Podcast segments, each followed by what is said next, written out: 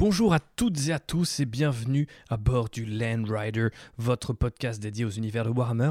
Aujourd'hui, on fonce droit sur une nouvelle édition de notre jeu de figurines préféré, à savoir Warhammer 40 000, mais d'abord, les news.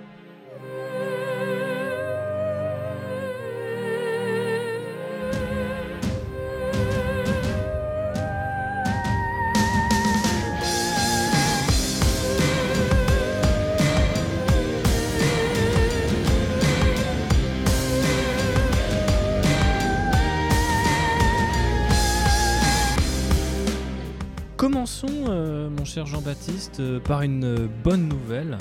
Et euh, d'ailleurs, je précise à tous ceux qui pourraient se poser la question que tu es à- de nouveau à bord, en face de moi, et que ça fait plaisir, puisque c'est la fin du confinement, que Nurgle s'est un petit peu éloigné, et donc on peut se retrouver comme ça et, parler de bonnes nouvelles. Eh ben oui, qui dit fin du confinement dit aussi fin du confinement pour Games Workshop. Et euh, après deux mois euh, où ils nous ont juste fait des previews euh, des futures sorties, ça y est, les nouvelles figurines arrivent enfin. Et peut-être d'une manière un peu plus accélérée que ce qui était prévu au départ, parce que là a été annoncé en précommande toute la vague Psychic Awakening Engine War avec toutes les figurines du Mechanicus. Et vu le nombre de figurines, on aurait pu penser que sur un planning normal, ça se serait peut-être étalé sur deux ou trois semaines. Là, euh, il y a tout d'un coup, et je pense aux joueurs euh, Mechanicus, notamment à mon ami Charles, qui euh, bah, est très content de la reprise des, hostilités et de toutes ces sorties d'un coup. Et nous sommes effectivement très contents d'apprendre que le Mechanicus arrive et qui sera sans doute suivi ensuite de notre cher Fabius Bile avec le Psychic Awakening War of the Spider, si je dis pas de bêtises. Et euh, on terminera sur Pariah avec euh, du coup euh, des nouvelles sorts de bataille et des Necrons. Mais vous allez voir, on va reparler de Necrons tout de suite. Mais d'abord, parlons de la mauvaise nouvelle. Comme à son habitude, régulièrement, Games Workshop, ils font un peu une, passe sur le catalogue et disent oh, tiens, cette figurine-là, on va augmenter le prix, celle-là aussi, celle-là aussi. Et là, il y a pas moins de 400 références du catalogue qui vont prendre entre 10 et 20% d'augmentation. Donc euh, ça fait un petit peu mal au porte-monnaie. Après, vu qu'il y a quand même plus de 3000 références au catalogue, faut relativiser 400 références et c'est pas non plus les références les plus importantes. Euh, mais il y a des trucs qui font quand même un peu chier, euh, notamment des figurines qui avaient déjà augmenté de prix l'année dernière et notamment des vieux kits. Et c'est là où c'est assez étrange parce que la seule raison qui est pour le moment invoquée par Games Workshop, c'est que ces prix augmentent parce que quelque part euh, ces kits euh, n'ont ont encore été jamais touchés par euh, une augmentation euh, euh, chez euh, Games Workshop, Ce qui, sont très faux. régulières et euh, du coup potentiellement faux. Alors moi j'ai pas j'ai pas fait mes recherches euh, au point de, de savoir sur quel kit ça pourrait être faux, mais euh, fondamentalement ce qui est un petit peu dommage et c'est là où le bas blesse le plus, c'est d'avoir ça comme seule raison parce que on est à une situation même si on sort petit à petit de du coup de notre confinement nous en France et, au Royaume-Uni aussi euh, euh, pour Games Workshop où des gens ont peut-être perdu leur boulot, ont pas énormément de moyens, euh, veulent peut-être se réfugier dans leur hobby. Et donc bon justifier une augmentation ça paraît pas être le meilleur moment pour le faire. Mais si en plus t'avances pas de, de raison particulière donc euh, en regardant un petit peu les, différentes références qui sont touchées je pense aux très gros kits comme les décors ou euh, même certaines bestioles. euh, je crois qu'il y a Alariel, par exemple, pour Age of Sigmar, des, des très très très grosses boîtes. On peut se dire, oui, bon, ils en vendent peut-être moins, ça a été difficile à développer, donc ils veulent faire en sorte que chaque achat de ce genre de boîte leur ramène plus d'argent. Euh, pareil pour euh, l'augmentation de la plupart des euh, références Space Marine qui ne sont pas Primaris. On peut se dire c'est une manière d'accélérer un petit peu la retraite de cette gamme-là. Donc il y a un raisonnement qu'on peut trouver, mais qui n'a pas été assumé de la part de Games Workshop. Et surtout, bah, il n'y a pas de, de- raisonnement à trouver sur des vieux kits. Euh, je pense euh, l'exemple le plus probant, c'est le, le kit des Berserkers de Korn euh, pour les Space une Marines du blague. chaos. Franchement, c'est un kit qui date de 2001. Il date de 98. Ah ouais, tu vois, c'est encore plus Ouais. vieux que ça. À quel moment il n'a pas été financièrement amorti quoi? Au terme de R&D, de marketing, tout ça, ça fait des lustres qui Ouais. gagnent que de l'argent, à part les matières premières. Mais euh, voilà, il y a certaines boîtes, notamment tout ce qui est Warhammer Underworld et ce genre de choses, qui euh, contiennent des cartes dedans. Et euh, là, l'augmentation du prix, elle peut peut-être se justifier quand on sait que tout ce qui est en fait imprimé vient de Chine. Autant les figurines sont moulées en Angleterre, autant par exemple les codex ou toutes les cartes et ce genre de choses de produits annexes sont imprimés en Chine et après sont distribués partout dans le monde. Donc là, on peut peut-être avoir, euh, se dire, ah d'accord, ça vient de Chine, donc en ce moment c'est compliqué, les transporteurs, tout ça. Mais euh, voilà, sur les vieux kits, euh, c'est, je trouve, il n'y a juste pas d'excuse en fait. Inadmissible d'augmenter le prix de vieux kits. À part, comme tu disais, ouais, vouloir mettre les Space Marine normaux à la retraite pour mhm. privilégier les Primaris. L'unité de base Space Marine, elle augmente. Ouais. C'est un kit qui a toujours existé, qui a toujours été là. Et moi, je parle en augmentation de prix sur les orques. la gamme il y a les Boys ont déjà augmenté l'année dernière, les Gretchen ont augmenté l'année dernière, le Truck a augmenté l'année dernière, ils réaugmentent tous cette année. Et euh, il y a certains kits aussi qui ont des augmentations assez euh, violentes. Parce que le Land Raider va prendre 15 balles. Il mhm. va passer à 80 euros, le Land Raider. Donc vous allez devoir payer 80 euros à chaque fois que vous nous écoutez. Ah, on peut faire ça. On peut faire ça euh, pour, pour acheter plus de figues de notre côté. mais Il y a le, le, le, Wave Serpent Eldar. moi, j'en ai acheté un au début de la V8 quand j'avais commencé les Eldar. Je l'avais payé 26 euros. Maintenant, il va en coûter 45. Ouais, donc c'est quand même hyper violent sur euh, quelques années seulement. En, deux, ans, en deux ans, euh, la figue a doublé de prix quasiment. Quoi. Ouais. Effectivement, du coup, bah, je pense que malheureusement, on, peut que s'arrêter là. On vous a filé quelques pistes de réflexion. Forcément, bah, on n'est pas d'accord. On n'est jamais d'accord avec une augmentation de prix. On est rarement d'accord avec une augmentation de prix. On est encore moins d'accord quand euh, c'est des kits très vieux, qui en plus euh, n'ont même pas pour eux, euh, on va dire, euh, suffisamment de d'armes, de, de têtes alternatives qui permettront de te bricoler euh, certaines unités plus tard. Donc typiquement une escouade de Space Marine tactique, je sais qu'elle est pleine à craquer, tu vois, de trucs alternatifs. Donc tu sais que même si tu l'achètes au prix fort, il va toujours te rester 2-3 bouts qui vont te servir par la suite. Très clairement un kit comme celui des Berserk de Korn ou des kits plus vieux, ou je pense un autre exemple, tu as, parlé des orques, pour moi c'est la garde impériale, l'Astra Militarum. Le kit du Liman russe qui est donc aujourd'hui déjà à 42,50€ va surtout sans doute aller vers les 50 euros. Et c'est un kit qui est déjà divisé en deux kits différents pour avoir toutes les variantes du véhicule Donc je trouve que c'est quand même euh, la double peine pour euh, beaucoup de, bah, de, collectionneurs qui ont des armées qui sont peut-être déjà plus chères à, mettre sur table. Typiquement bah, les armées de Horde en fait, euh, comme, les, orques ou, la, garde impériale. le Gene Stealer Cult aussi a des filles qui sont sorties l'année dernière. Je pense au Jackal Alphus qui est un QG, le sniper à moto. Euh, il est sorti l'année dernière à 33 euros et il augmente du coup, euh, bah, du coup un, moins, un peu plus d'un an plus tard. Quoi. Donc c'est assez, c'est assez étrange tu vois, de, d'avoir comme raisonnement oui, mais certains n'ont pas été augmentés pendant des années. Et euh, la première chose que tu vois, c'est les trucs qui sont sortis l'année dernière. Quoi. Donc forcément, on peut pas applaudir Games Workshop c'est pas un genre de stratégie. Et surtout en, en, ce moment en fait. En ce moment, sur, et aussi, alors ils sont, ils sont gentils, ils nous ont donné une liste des figues qui allaient augmenter, contrairement à l'année dernière où il n'y avait pas eu de liste. Il me semble que l'augmentation elle avait été effective et euh, on n'avait pas eu le détail à l'avance de ce qu'elle augmentait. Je saurais pas te dire, mais effectivement, c'est euh, là pour le coup c'est chic de leur part. Ils arrivent, ils nous donnent une liste. Il faut se souvenir que euh, il y a deux mois, ils nous ont dit bah vous pouvez plus acheter chez nous. Par contre, regardez, vous pouvez acheter des bons d'achat. Et juste avant d'ouvrir la boutique, ils disent par contre attention, utilisez peut-être vos bons d'achat maintenant parce que mhm. regardez les kits vont augmenter. Ouais, ouais. Tu vois, donc je ça, plus ce qui s'est passé avec le capitaine Catachan euh, qui devait être euh, filé aux boutiques indépendantes et qu'au final, il y en a eu très peu qui ont été distribués, pas à tout le monde, euh, que les filles se sont directement retrouvées sur eBay. Mhm. Il, y a eu des, il y avait eu des trucs vraiment sympas au niveau de Warhammer Community, au niveau de tout ça, qui avaient donné une très bonne image de la boîte. Je trouve que arriver avec cette annonce d'augmentation de prix maintenant, c'est vraiment pas un beau move en fait.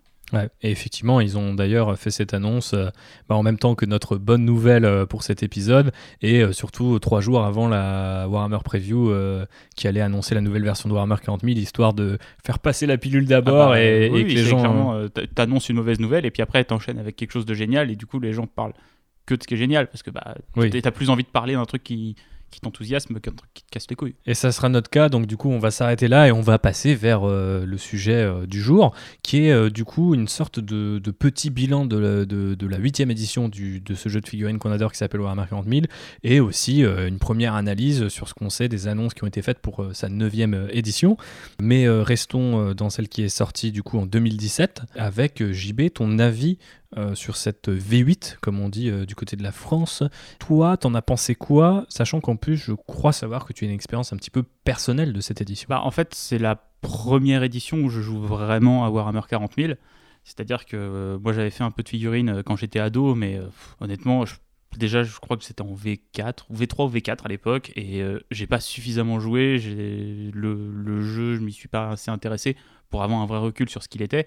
Alors que là, effectivement, la V8, j'y ai beaucoup joué. Bah, on a lancé le podcast, on a fait plein de trucs autour euh, de cette V8. Moi, j'ai travaillé aussi un petit peu avec French Game Studio et euh, voilà, donc je me suis pas mal investi dans cette V8. Et euh, j'y suis venu déjà au départ à cause d'un forcing. Ah ouais. Qui vient de toi et de Charles, notamment. J'ai commencé vraiment Warhammer à la V8, bon, tout de suite avec les orques, un petit peu d'Eldar après, puis je suis revenu aux orques une fois qu'ils avaient leur codex. Et moi, ce qui m'a plu en fait, c'est que bah, déjà les règles étaient résumées sur un 8 pages. Donc tu n'avais pas l'impression que les règles étaient complexes. Mais euh, elles avaient comme une certaine profondeur tactique. Dès que tu lisais, tu arrivais à voir qu'il y, avait plein de petits cas particuliers, plein de moments où tu allais pouvoir aller un peu plus loin que les règles de base. Et je trouve en fait que toute cette édition, elle est construite comme ça. C'est-à-dire que tu as un tronc commun qui est très simple à appréhender, qui est, bah voilà, euh, pour faire votre liste d'armées, euh, c'est pas compliqué vu que vous avez les chartes de bataillon, les détachements, ce genre de choses. faites votre armée comme ça, ça vous donne un guide, de la faire comme ça, ça va vous donner accès à des points de commandement, ça va vous donner accès à euh, des traits de seigneur de guerre, à euh, des traits de chapitre euh, ou de clan ou de monde forge ou toutes les spécificités de chaque armée. Mais il y a toujours un espèce de tronc commun qui est assez simple et qui permet d'aborder le jeu facilement. Il y a aussi le système des points de puissance qui fait que faire sa liste c'était plus simple vu qu'on n'avait pas à gérer l'équipement au début. C'est-à-dire qu'on regardait bah, cette unité euh, que vous mettiez euh, un canon laser ou un lance-roquette, elle vaut le même nombre de points, vous embêtez pas avec ça, découvrez le jeu d'abord. Il y avait vraiment ce sentiment que c'était pas compliqué en fait de commencer et que plus tu jouais, plus tu allais euh, approfondir le gameplay et notamment avec la sortie des, codex au fur et à mesure. Chaque armée s'est vue dotée bah, de stratagèmes, de, comme je disais, de traits de culture, de clan ou de peu importe comment ça s'appelle, mais qui venait apporter des manières différentes aussi de jouer chacune des armées. C'est une édition que j'ai trouvée très bien, euh, qui effectivement, euh, à certains moments, euh, la méta pesait problème parce que telle armée était trop forte par rapport à telle autre. voilà. Moi, je joue pas à un niveau compétitif, donc vu ce qu'on fait de nous sur les tables, on se rend pas compte. On entend beaucoup parler, mais on l'expérimente pas au quotidien. Quoi. là. Après, il y a des petite doléance effectivement que j'ai euh, suite à, la, maintenant 3 ans de, V8, c'est qu'il y a certaines phases de jeu que je trouve pas très claires, mais ça, ça vient aussi de la manière dont les règles sont parfois rédigées. Je pense notamment en fait à la mise en place. Je trouve que la rédaction, en tout cas des, scénarios, euh, que ça soit dans le livre de base ou euh, dans les chapters approved, elle est jamais très claire en fait. Je sais pas ce que si tu si es comme moi, mais à chaque fois que je lis un scénario, je suis toujours obligé de relire la mise en place deux fois parce que je suis d'accord. Je trouve que dans la, la manière dont on, on, dit comment construire la table et ce que tu vas jouer, c'est pas très bien rédigé en fait. Ouais, c'est peut-être même juste une question de mise en page. je trouve que tu visualises le terrain trop tard, par exemple. Euh, quand tu vois sur d'autres jeux, euh, typiquement Warcry dont on a parlé dans notre dernier épisode, alors c'est beaucoup plus simple, l'échelle est plus réduite, mais. Euh, T'as une immédiateté en fait dans ce que tu vas jouer Exactement. que t'as pas je trouve là avec euh, ouais puis tu rajoutes euh, tu vois le décor puis l'objectif puis les péripéties etc là tout est sur une page c'est censé être clair tu lis ta page et tu sais tout mais euh, c'est peut-être aussi peut-être une question de traduction entre objectif conditions de victoire des choses qui peuvent en français il me semble paraître pour des, sortes de d'homonymes en fait hein. donc du coup c'est un petit peu embêtant et euh, tu me fais remarquer du coup que c'est peut-être un des trucs qui a le moins changé en fait de la V7 à la V8, c'est que ces scénarios, moi je me souviens, euh, quelle que soit la version, et j'ai commencé à l'époque de la version 3, donc euh, ça, date maintenant, même si j'étais gamin et qu'on faisait sans doute n'importe quoi. Je salue Raphaël à qui je jouais euh, sur le carrelage de ses parents euh, avec la boîte de base Eldar Noir contre Black Templar pour ceux qui l'ont connu. Mais très clairement, j'ai l'impression que depuis ces, batailles sur le carrelage jusqu'à aujourd'hui, j'ai toujours du mal à intégrer le, scénario. Et au final, c'est le, le, of War qui est du coup un, moyen de trouver ses objectifs chaque tour qui m'a qui me fait me rappeler des, scénarios parce que tu as les cartes sur la, sur la table en fait. C'était un moyen je pense de pimenter la, chose, on verra ensuite qu'ils ont prévu d'autres euh, d'autres modifications là-dessus, mais je te rejoins tout à fait sur le fait que c'est peut-être du coup l'une des doléances à avoir sur la V8, c'est qu'il y a beaucoup de choses qui ont été améliorées, simplifiées, euh, fluidifiées peut-être plus que simplifiées. Il y a ça et, euh, et, aussi là forcément on est sur la fin de la version, bah il y a des histoires de suppléments qui s'ajoutent et tu commences à avoir plein de sources un peu diverses pour construire ton armée, pour avoir des, les différentes tactiques que tu peux appliquer, tout ça. Et ça commençait peut-être à faire beaucoup. Je peux comprendre qu'ils viennent remettre un peu à plat tout ça. Et moi, je trouve que quelque chose qui a vraiment manqué, et là, c'est vraiment une histoire d'air du temps et d'époque, c'était un support numérique euh, correct. Parce que déjà, se déplacer avec ses figurines, quand tu veux faire une partie, euh, ça prend de la place. Donc si en plus tu dois rajouter un, codex, un Psychic Awakening et peut-être même un White Dwarf parce que tu joues une partie narrative et que tu viens piocher des infos qui sont dans un White Dwarf, ça commençait à faire beaucoup de livres en fait, mm. à se trimballer et à promener. Et je trouve qu'il manquait un support numérique pour résumer tout ça. Alors effectivement, oui, tu peux avoir une tablette et avoir les PDF avec toi, mais c'est pas la même chose que pas le même feeling. avoir une, une vraie app compagnon qui te permet d'avoir toutes les, infos au même endroit. Quoi. Ce qui pourrait être euh, résolu euh, avec cette fameuse application qui devrait arriver en même temps que la V9. Avant ça, quel est ton avis? Je suis très content d'avoir commencé euh, Warhammer 40 000 avec avec cette édition. Voilà, je, les, les figues sont magnifiques, le jeu est sympa et euh, ça fait. Et encore une fois, le jeu est là, mais ce qui est le plus important, c'est les gens qui vous jouez. Et euh, voilà, nous on a l'avantage d'avoir un, un, groupe de potes assez actif. Euh, bon, on joue peut-être pas autant que ce qu'on voudrait, notamment avec les, trois derniers mois, c'était compliqué. Ouais, je pense que personne n'a joué autant qu'il voudrait ces derniers mois. Mais, mais voilà, on a une bonne dynamique tous ensemble, on, on, se motive bien les uns les autres on discute de points de règle, des trucs comme ça, mais on n'est pas des gros nerds, donc on n'est pas à fond sur euh, oui, mais avec le 1 pouce de portée, machin, mhm. des tactiques euh, ultra compliquées. On est, je trouve, tous dans un feeling plutôt sympa. Et euh, moi, je suis très content de cette V8, je suis très content de m'y être mis, et je suivrai bah, les actualités de la V9 avec impatience. Et il y a certains modes de jeu qui me donnent déjà envie et qui me donnent déjà des idées pour des armées. On ne cesse de teaser, mais promis, on va parler de cette euh, neuvième édition. D'abord, moi, effectivement, j'ajouterai pas énormément de choses par rapport à ce que tu as dit, puisque je trouve que tu as vachement bien résumé euh, la façon dont on a vécu, en tout cas, cette, euh, cette V8. Moi, il y a plein de trucs que j'ai aimés. comme je vous le disais, du coup, j'ai connu la version 3, la version 4, 5, 6 et 7. Euh, celle où j'ai le plus joué, je pense, c'est 6, puisqu'à l'époque j'habitais à Reims et je fréquentais. faire comme Star Wars, nous faire un classement? Ouais, ça serait compliqué. Dans quel ordre faut jouer? Dans quel ordre faut jouer 8 euh, et bientôt 9 en fait. Euh, et vous vous souciez pas de ce qui, ce qui est avant. surtout que c'était quand même beaucoup plus compliqué avant, j'en avais l'impression. Alors j'étais plus jeune aussi. À l'époque de la V6, euh, bon voilà, moi j'étais déjà adulte, je faisais mes études à Reims, euh, j'étais un client régulier du Games Workshop sur place, je fais pas mal de games à l'époque, des trucs qui n'étaient pas forcément avec des gens euh, eux aussi très compétitifs. À l'époque, c'était la période où je jouais le plus à Warhammer 40 000 pour jouer quoi. Donc je peignais énormément d'unités, garde impériale, surtout à l'époque, un peu, un peu de taux, un peu de, un peu de chaos qui traînait aussi. Mais forcément, ça me ça me tenait à cœur de redécouvrir un peu ce, feeling, comme tu disais, de bande de potes où tu te retrouves. T'es pas forcément à fond sur le jeu ou sur la peinture, mais tu as, cet aspect global qui fait que tu es toujours motivé pour reprendre une game euh, ou la peinture de figue. J'ai vraiment retrouvé ça avec la V8. Et, mais euh, comme je disais, en plus fluidifié, parce qu'il y a plein de choses qui pour moi n'avaient aucun sens.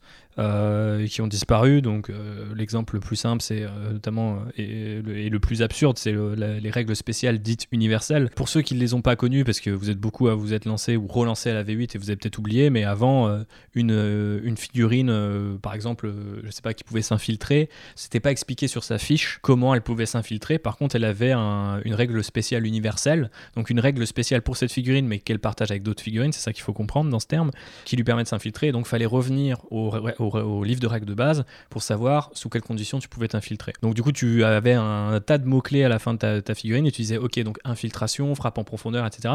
Mais tu ne savais pas ce que c'était. Donc si tu n'avais pas le livre des règles sous les yeux, parce que je sais pas, tu l'avais oublié ou tu l'avais pas acheté, etc., bah potentiellement tu ne savais pas jouer ta figurine. En fait. Si tu connaissais pas le livre par cœur, euh, tu passais ton temps à aller chercher dedans. Euh, Exactement, ce qui est mon expérience dès euh, cette édition précédente. Je ne les ai pas toutes connues, mais c'était ça l'idée. Alors que là, les datasheets sont quand même assez clairs, tu as toutes les infos pour chaque unité dessus. En plus, toi, euh, moi, ça m'est arrivé d'aller faire des parties où j'ai juste euh, pris, euh, imprimé, photocopié avec moi les datasheets dont j'avais besoin mhm. et j'ai pas pris mon bouquin complet parce que j'avais pas besoin de tout. Quoi. Mais non, mais c'est ça qui est, qui est vraiment chouette avec cette version, d'avoir pu polir à ce point l'objet en fait. Pour, pour beaucoup de gens, a certains trucs qui sont passés à la trappe, on reparlera des lignes de vue, des décors, peut-être aussi des mécaniques avec les véhicules. Tout ça a été poncé, si j'ose dire, pour le mieux parce que au final, ce que tu retiens de tes games, c'est pas que, ah là là, mon tank avant il avait un bladage plus fort à l'avant, puis il fallait le manœuvrer, etc. Tu avais un feeling de, de combat de véhicule que je ne retrouve plus forcément aujourd'hui. Je peux, en tant que fan de char, tu vois, je peux me dire, ah là là, euh, moi qui suis un commandant de la guerre impériale, je suis vraiment outré, j'ai perdu toute, une, toute la saveur du gameplay. Mais au final, ce que je retiens des games, c'est qu'aujourd'hui, bah, je ne passe pas ma vie euh, et le, la moitié du temps de la, dédié à la partie à chercher dans des règles spéciales universelles, ou même à me pencher sur des trucs euh, du, style ligne de vue, arc de tir, euh, des trucs euh, qui concernent souvent les grosses figues, y compris les véhicules, qui faisaient qu'avant, bah, si tu bougeais sur toi-même, c'était considéré comme un mouvement, que tu avais des arcs de tir pour certaines armes qui étaient moins, moins larges selon le véhicule ou le type d'arme que tu employais. Tout genre des trucs qui finalement ont beaucoup de sens si tu te mets du point de vue de l'univers mais une fois sur table, c'est juste chiant en fait. C'est ça, ça casse l'immersion. Et je pense que tu peux retrouver l'univers dans d'autres choses que de la technicité en fait. Euh, pour moi, c'est plus un feeling euh, et, on l'a vu avec Warcry, tu vois, genre c'est ton, ton gobelin ou ton squelette qui va d'un coup aplatir un, super euh, adversaire alors qu'il devrait pas, qui, fait que tu retiens la game et pas le fait que tu as super bien planifié, tu vois, l'arc de ton tir. Enfin, tu vois, pour moi, c'est pas ça Warhammer 40 000.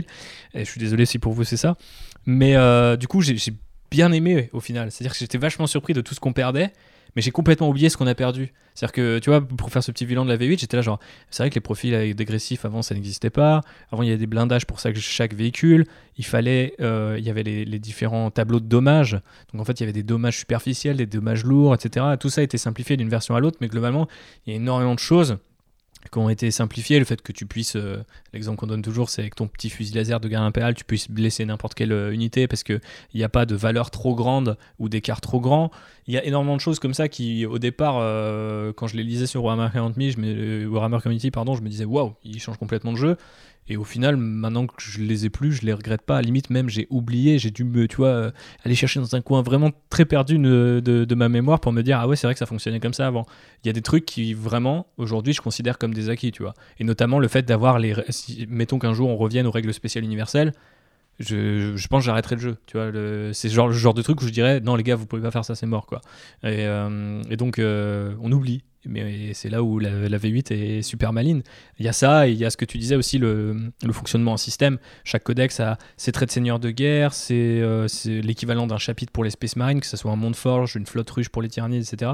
Donc il y a un moyen d'intégrer une culture et aussi euh, juste un gameplay en fait. Euh, des fois, c'est pas, pas inspiré par le lore, c'est juste parce que, je sais pas, tu as envie de jouer que de la cavalerie, tu joues que de la cavalerie, que des véhicules, tu joues que des véhicules, et tu as des règles ou des, petits, des, petits, des petites mécaniques qui vont soutenir ça quelle que soit l'armée que tu choisis. Et ça, ça prouve aussi que malgré les écarts qu'il peut avoir dans la méta, chaque armée est logée à la même enseigne, en tout cas d'un point de vue contenu. Après, ça sera peut-être pas toujours aussi fort. Les Eldar, les Space Marines, les Tau, ça sera toujours euh, tu vois, le, top 3 euh, pour certaines personnes. Mais pour toi, euh, t'as pas à rougir des chapitres Space Marine qui ont des règles selon le, le, comment on appelle ça, le, le père génétique qu'ils partagent. Quoi. Tu peux avoir ces règles spéciales là. Et ça, c'est vraiment très chouette. Et le dernier truc que j'avais aimé, parce que à l'époque de la, je crois que c'est la euh, euh, quatrième édition qu'est arrivé Apocalypse, qui était un format plus grand de Warhammer 40 000. Je faisais des apocalypses parce que euh, avec tous mes potes et on se mettait ensemble et ça faisait des très grosses games l'été sur la terrasse chez mes parents.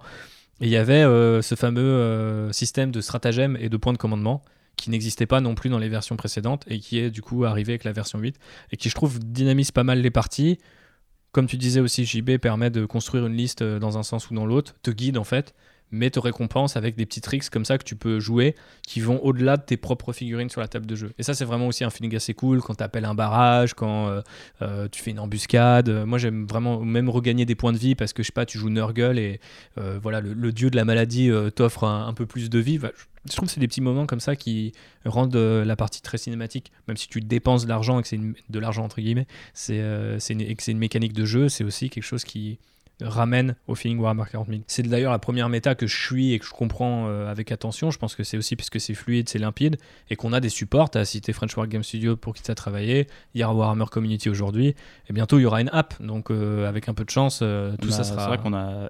C'est plus facile en fait maintenant de, de suivre les sorties, les nouvelles figurines, les nouvelles règles, euh, les avancées du lore aussi, parce que tu as euh, les romans Black Library, tu as plein de choses aussi qui euh, englobent tout ça et qui font que bah, on verra, je pense qu'on peut même passer à la V9 maintenant. C'est un que ça devient plus que c'est plus juste un jeu de figurines. Maintenant c'est un média global en fait. Ouais, c'est un, hobby euh, transversal. Et Warhammer 40 000 je pense c'est le fer de lance de Games Workshop parce qu'il bien sûr euh, aujourd'hui c'est le jeu le plus vieux euh, de, de la gamme. Et le plus connu aussi. et le plus connu oui puisque même je pense même avant ça je pense que Fantasy n'arrivait pas à la cheville de la, elle était peut-être pas autant iconique en tout cas dans sa représentation et parce que voilà tu parlais Warhammer Fantasy, euh, tu pouvais penser à plein de trucs. Tu parlais Warhammer 40 000, tu penses à un Space Marine. Avec une épée tronçonneuse. Bah maintenant, oui. oui, maintenant oui, ce qui, ce qui, ce qui était revenu. Et effectivement, bah, euh, on le voit de- d'emblée en fait avec les annonces de cette V9. On a eu une cinématique qui est, qui est plutôt très cool. Enfin, je sais pas ce que tu en as pensé, mais moi, elle m'a vraiment enthousiasmé. Bah, moi, j'adorais euh, la DA qui était à chaque fois mise sur les petits trailers animés, sur ces Ouais. petits trucs-là. Et là, d'avoir une vraie cinématique qui pourrait être euh, bah, soit sortie d'un film d'animation, euh, soit être euh, la séquence d'intro d'un jeu vidéo. Ça aurait pu être une annonce 3, tu vois, par exemple. Ouais, ouais. Ça- voir un truc comme ça dans un panel Microsoft ou Sony, ça, m'aurait pas choqué, tu vois. C'est super cool, ça montre les, les efforts qui ont été faits bah, par Warhammer Community aussi pour mieux vendre en fait le jeu et le rendre plus accessible à tout le monde parce que si avant euh, l'annonce d'une version c'était juste un article sur le site, là tu as un vrai support derrière quoi. Ouais, c'est super cool et, euh, ça s'est décliné euh, du coup au travers de cette euh, Warhammer Preview. On avait débriefé les premières dans notre épisode 3. Si ça vous intéresse d'a- d'aller checker ça avec un, un petit peu de recul maintenant qu'on a vu ce qu'ils pouvaient faire sur un thème fort qui était la nouvelle édition de Warhammer 40 000. Moi, je trouve ça hyper bien qu'ils ont tout de suite annoncé, bah voilà, on va parler du lore, donc on sait qu'on va avoir une nouvelle saga de romans qui serait la plus grande saga de romans après les Résidorus. J'ai l'impression qu'ils disaient déjà ça pour l'éveil de la, de l'éveil de la bête, Mm. de Beast Rises. Ouais. Après, euh, pour les avoir lus, c'est des romans qui se passent en 32 cas, Ouais, donc après l'hérésie, mais avant l'époque actuelle, et où de toute façon, ce qui a- même ce qui allait se passer n'allait pas avoir d'impact sur le lore vraiment de 40 000 et sur la storyline principale, Mhm. vu que c'était dans le passé, tu vois. ouais donc Euh, c'est peut-être en ça que. Voilà, là il y a cette euh, nouvelle saga, euh, puis toi ils ont tout de suite utilisé des mots, euh, pool d'auteurs, groupe d'écriture, des choses qui, bah, nous à l'habitude avec les comics ou avec Star Wars, nous rassurent un petit peu dans le- la préparation qui est mise derrière et euh, comment ils voient cette saga. Mais euh, moi je la vois vraiment comme euh, le, le lore va avancer avec. Mhm. Et euh, ça va donner un vrai support aux gens qui veulent s'intéresser à l'univers de 40 000, mais qui n'ont pas forcément envie d'acheter des livres de campagne comme Psychic Awakening ou euh, le livre de règles. tu vois. Qui Ouais, sont très clairement. intéressés par la partie Black Library et la partie roman. Et c'est la première fois d'ailleurs que Games Workshop se propose via Black Library de, de- de- bah, simplement d'emboîter le pas en fait à l'univers. J'ai envie de dire en temps réel, c'est pas exactement ça, mais c'est de dire euh, donc là on va revenir avec euh, donc du coup cette nouvelle saga qui s'appelle euh, Dawn of Fire sur la croisade Indomitus. dont on parlait dans l'épisode 2 avec les Space Marines et les Primaries Space Marines. Donc c'est le retour de rebooter Gilliman, l'un des fils de l'empereur, au milieu de, de cet impérium et qui dit bon bah on repart conquérir notre territoire et on sait que le premier roman qui s'appelle Awakening Sun je crois est littéralement le début de cette croisade donc on revient un petit peu de quelque part dans le passé parce que euh, dans ce qu'on lisait dans les codex, ce qu'on comprenait dans le Psychic Awakening, c'était que l'Indomitus Crusade, c'était ou croisade- la croisade d'Indomitus, c'était euh, un truc relativement passé ou euh, assez récent, mais qui, qui en gros était Et qui a quand même duré une centaine d'années. Voilà, c'est ça. C'est passé, mais c'était long. c'était long, mais euh, pour nous, c'était, on va dire, le, le dernier morceau de la frise chronologique. Mais on n'avait pas l'impression, enfin, en tout cas, moi, j'ai jamais ressenti l'impression que c'était le, la priorité du moment. C'était pour moi, Gilliman avait effectivement conquis ou recon- euh, reconquis un certain nombre de mondes, et euh, maintenant, il passait à autre chose. Donc là, on revient légèrement en arrière, mais sans doute pour mieux sauter et, accompagner cette V9 qui euh, bah, du coup fait revenir les Nécrons comme antagonistes principaux et sans doute avec du coup une histoire pour les légitimer aussi dans cette place. Le chaos a toujours été un peu l'ennemi suprême, les Space Marines du chaos de l'Imperium. Donc dès qu'ils reviennent quelque part, il n'y a pas besoin d'expliquer pourquoi ils reviennent. Ça a toujours été les grands méchants, c'est votre Dark Vador, il, il est là et tout le monde sait qu'il est là à cette époque. Là, on justifie du coup euh, potentiellement avec ces bouquins euh, bah, l'apparition de nouveaux personnages euh, et la menace qu'ils représentent. Donc c'est hyper chouette. Et comme tu dis, bah, il y a un pool d'auteurs qui sera sans doute du coup inspiré de ce qu'ils ont fait sur Siege of Terra, qui est la dernière partie de, de Russe. Donc ça donne très envie. Et effectivement, bah, pour les gens qui s'intéressent que au lore, c'est le moyen de le suivre en même temps que les gens qui, eux, achètent peut-être que les figues. Ça met tout le monde à un même niveau et je trouve ça plutôt cool. C'est-à-dire qu'un mec euh, peut rentrer dans un games euh, juste pour acheter ses bouquins et discuter avec toi, à limite connaître mieux le lore que toi. Moi, c'est ça que j'aime dans le, dans le hobby, tu vois, c'est que chacun a un peu sa spécialité, quoi. Et, euh, et voilà, et puis on sait que du coup, effectivement, on en a déjà parlé, on aura euh, une application, mais on reviendra dessus un, peu plus tard. Revenons euh, plutôt dans les grandes lignes, dans, ce qui a été annoncé sur cette V9. Alors pour l'instant, c'est relativement vague, hein, on n'a pas encore eu les articles de Warhammer Community où on, a, on enregistre ce podcast. Ce qu'on a eu, c'est une petite vidéo qui résume les, les 9 points les plus cool de cette 9e édition, et on a eu une session de questions-réponses sur Twitch il y a quelques jours. Et donc, du coup, on a retenu un certain nombre d'éléments. Donc, je propose qu'on les déroule, JB. Euh, je voulais commencer par euh, les règles plus polies et plus fluides. Alors on sait qu'il n'y aura pas de changement majeur par rapport à l'édition précédente. Je sais que beaucoup de gens appelaient de leur vœu notamment euh, l'idée d'une alternance entre les, personnages, entre les personnages, entre les joueurs, pour éviter d'avoir mouvement, tir, assaut, puis tu passes à ton mouvement, etc. Mais plutôt faire joueur 1, euh, mouvement, joueur 2, mouvement, etc. Ils vont pas changer ça. Est-ce que c'est un problème? Oui et non, ça, ça dépend de quel côté tu te places. Effectivement, ça aurait rendu le jeu plus dynamique avec plus d'échanges entre les deux joueurs. Sauf qu'en fait, il aurait fallu tout refaire. Parce que euh, ça aurait complètement changé la dynamique du jeu, ça aurait complètement changé la construction même d'un tour de jeu de Warhammer. Donc, il aurait fallu repartir de zéro parce que bah, du coup, ça ne joue pas de la même manière. Si tu avances tes figurines, l'autre avance tes figurines, après tu tires, tu calcules pas les lignes de vue de la même manière. Tu- le jeu se pense pas du tout de la même façon. Hmm. Sous-entendu, du coup, on aurait dû repartir dans une nouvelle euh, mise à jour de tous les codex plutôt que de continuer à jouer avec nos Toutes livres. les règles. Pour moi, il aurait fallu refaire une, Non, mais toutes les règles quand tu fais une nouvelle édition, de tout quoi. c'est normal. Ça aurait été un changement complet de philosophie de jeu en fait. Ouais. Il y a des jeux euh, qui sont en phase alternée, qui sont très bien. Bon, Hammer 40 000 n'est pas dans cette mouvance-là, donc euh, petits changements là qui sont apportés sur les règles. euh, je pense euh, notamment à cette histoire de bonus-malus euh, qui peuvent pas excéder 1. C'est une chose plutôt bien parce que ça peut enlever certains abus qu'il y avait là où en allant chercher des trous un peu dans les règles, t'arrivais à donner des bonus de plus 2, plus 3 sur certains jets de dés. Sachant que c'est quand même basé sur un dé de 6, donc sur un dé à 6 faces, que vous avez plus 3 euh, en termes de, Ouais, de c'est- statistiques et de stabilisation, vous êtes très bien. Euh, et euh, toutes ces solutions-là, ils étaient obligés de les faquer, de faire des errata, Mhm. de ah ben oui mais non, euh, tel effet peut pas être cumulé avec tel effet parce que ça se passe comme si c'est dans tel ordre et tout. C'est des trucs pour que ça soit plus fluide, plus simple, qu'il y ait moins d'embrouilles de jeu. Il y a des choses un peu dans le même style qui, je pense, sont reprises bah, d'AOS par exemple. Ou, euh, Age of Sigmar. Age of Sigmar, euh, donc le, le 1 est toujours un échec et le 6 sera toujours une réussite Mhm. ce qui n'était pas tout à fait le cas à l'heure actuelle, ça dépendait des situations. Et euh, du coup, on se retrouvait encore des fois dans des situations un peu bizarres où même si on faisait 6 sur son dé, il y avait tellement de malus et de bonus qu'au final, notre action, elle ratait. Ouais. Ce qui était un peu dommage. Tout à fait. Mais après, euh, moi je trouve que c'est quand même un, un gros changement. Ils l'ont un petit peu euh, largué comme une bombe. D'ailleurs, ils parlaient des, des- des volants et des, des véhicules aériens à ce moment-là, en disant de toute façon, maintenant, les, les bonus, c'est au, au pire, un malus c'est moins 1 et un bonus au mieux c'est plus 1. À l'heure où la méta, pour l'instant, même sans aller dans l'exploitation de vides, de règles euh, et de, de villes optimisations euh, en tout genre, tourne quand même pas mal autour d'idées de bulles de relance, euh, de, de combos, de tel truc va te donner euh, plus une attaque, tel perso aussi, tel équipement. donc à voir comment ça s'articule euh, dans, la, dans cette neuvième édition. Mais c'est vrai que spontanément, je me dis, si ça peut casser des armées qui sont conçues que pour être, tu sais, c'est moi ce que je visualise, c'est c'est des cercles, euh, euh, comment on appelle ça, concentriques, tu sais, genre... Bah, T'as ta plateforme de tir et puis t'as tes cordons pour la ouais, protéger. voilà, c'est ça. et euh, t'as tout, tu utilises en fait toutes les ressources de ton armée pour optimiser une unité et c'est cette unité là qui va nettoyer toute la table. Et ça, mine de rien, au-delà des scénarios, du nombre de points euh, ou des armées que tu peux jouer, je trouve que ça, ça rend le jeu assez ennuyeux, enfin assez répétitif en fait, alors que techniquement, il n'y a pas de raison pour que Mm. les games se ressemblent. Mais effectivement, quand tu joues une liste qui est euh, centrée sur cette fiabilisation de- des bonus ou sur l'optimisation de, de certains malus à l'encontre de l'adversaire, ça peut créer des listes qui souvent se ressemblent et du coup des games qui bah, se ressemblent aussi.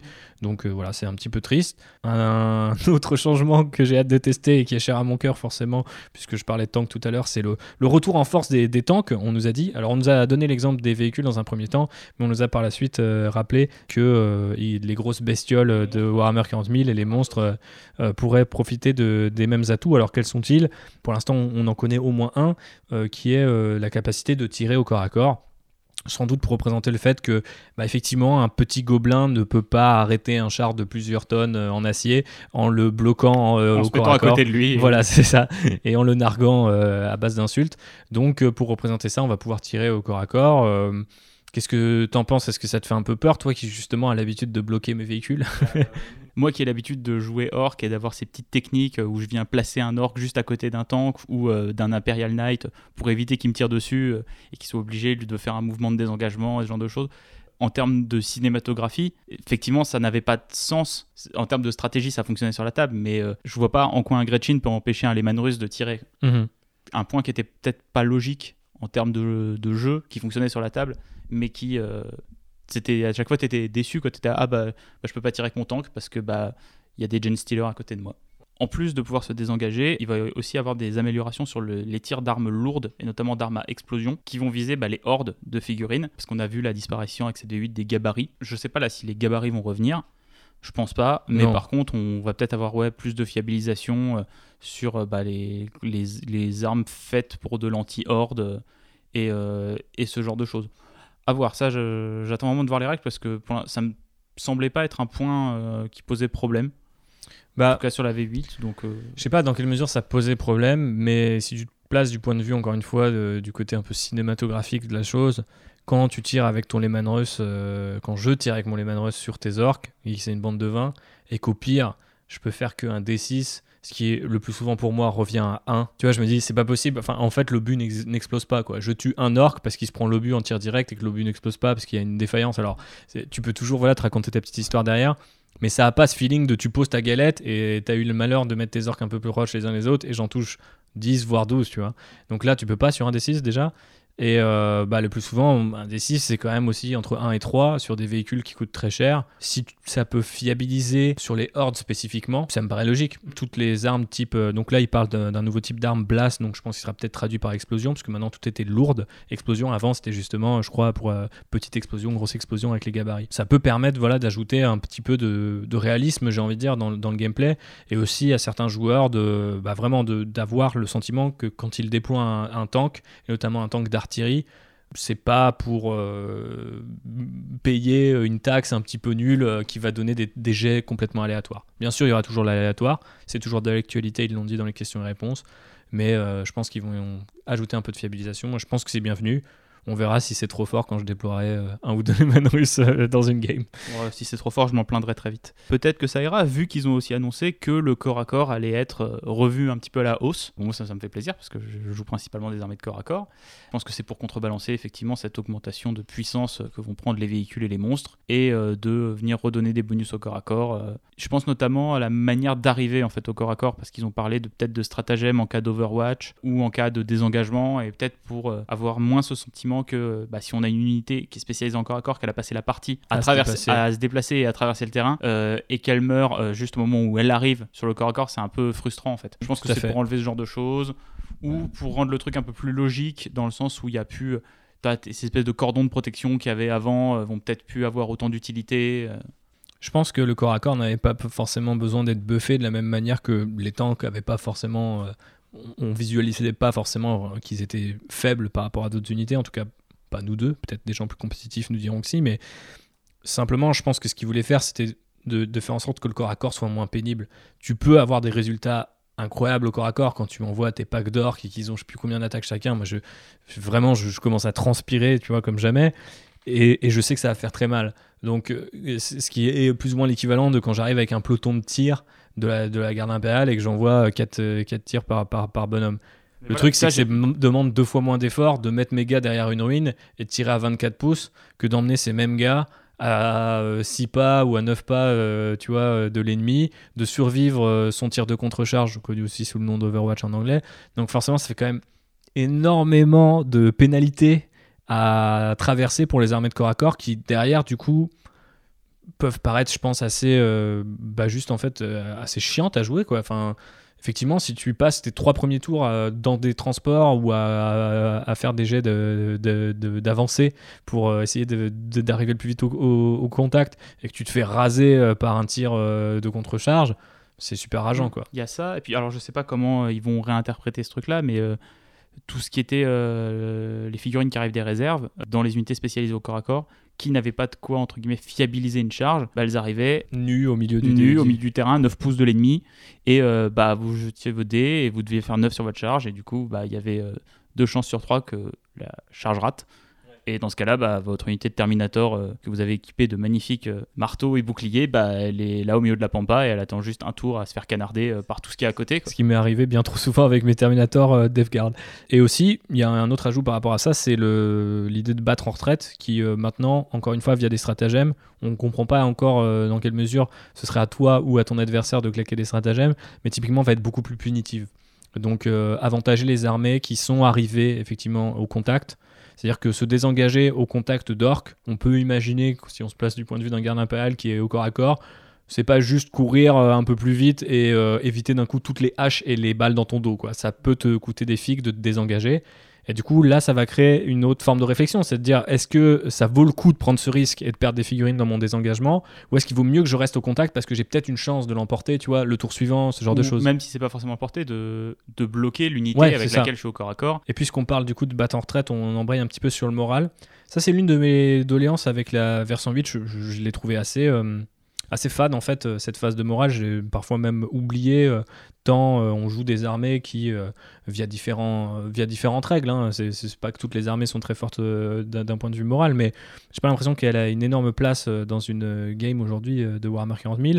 Donc là, on nous promet plus d'interaction avec le moral. On nous promet aussi qu'il soit moins binaire, c'est-à-dire que ça ne sera pas juste euh, tu perds des figues ou tu perds rien. On peut imaginer du coup que peut-être il y aura des malus sur le tour suivant, du type euh, tes unités sont choquées, Elles peuvent pas, faire bouger, un ou certain elles ont nombre des malus au tir, Voilà. euh, aux, aux- attaques et tout ça.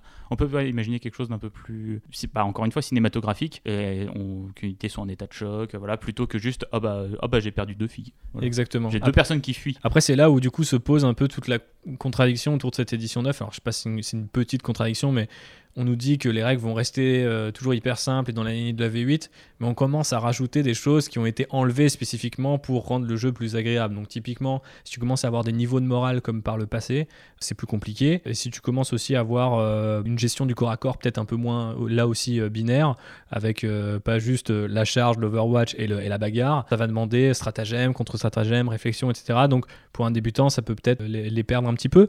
Mais je sais pas, moi je pense que les, les règles de base vont pas beaucoup bouger, donc ajouter des petits détails là-dessus, ça, me- paraît pas euh, une mauvaise chose.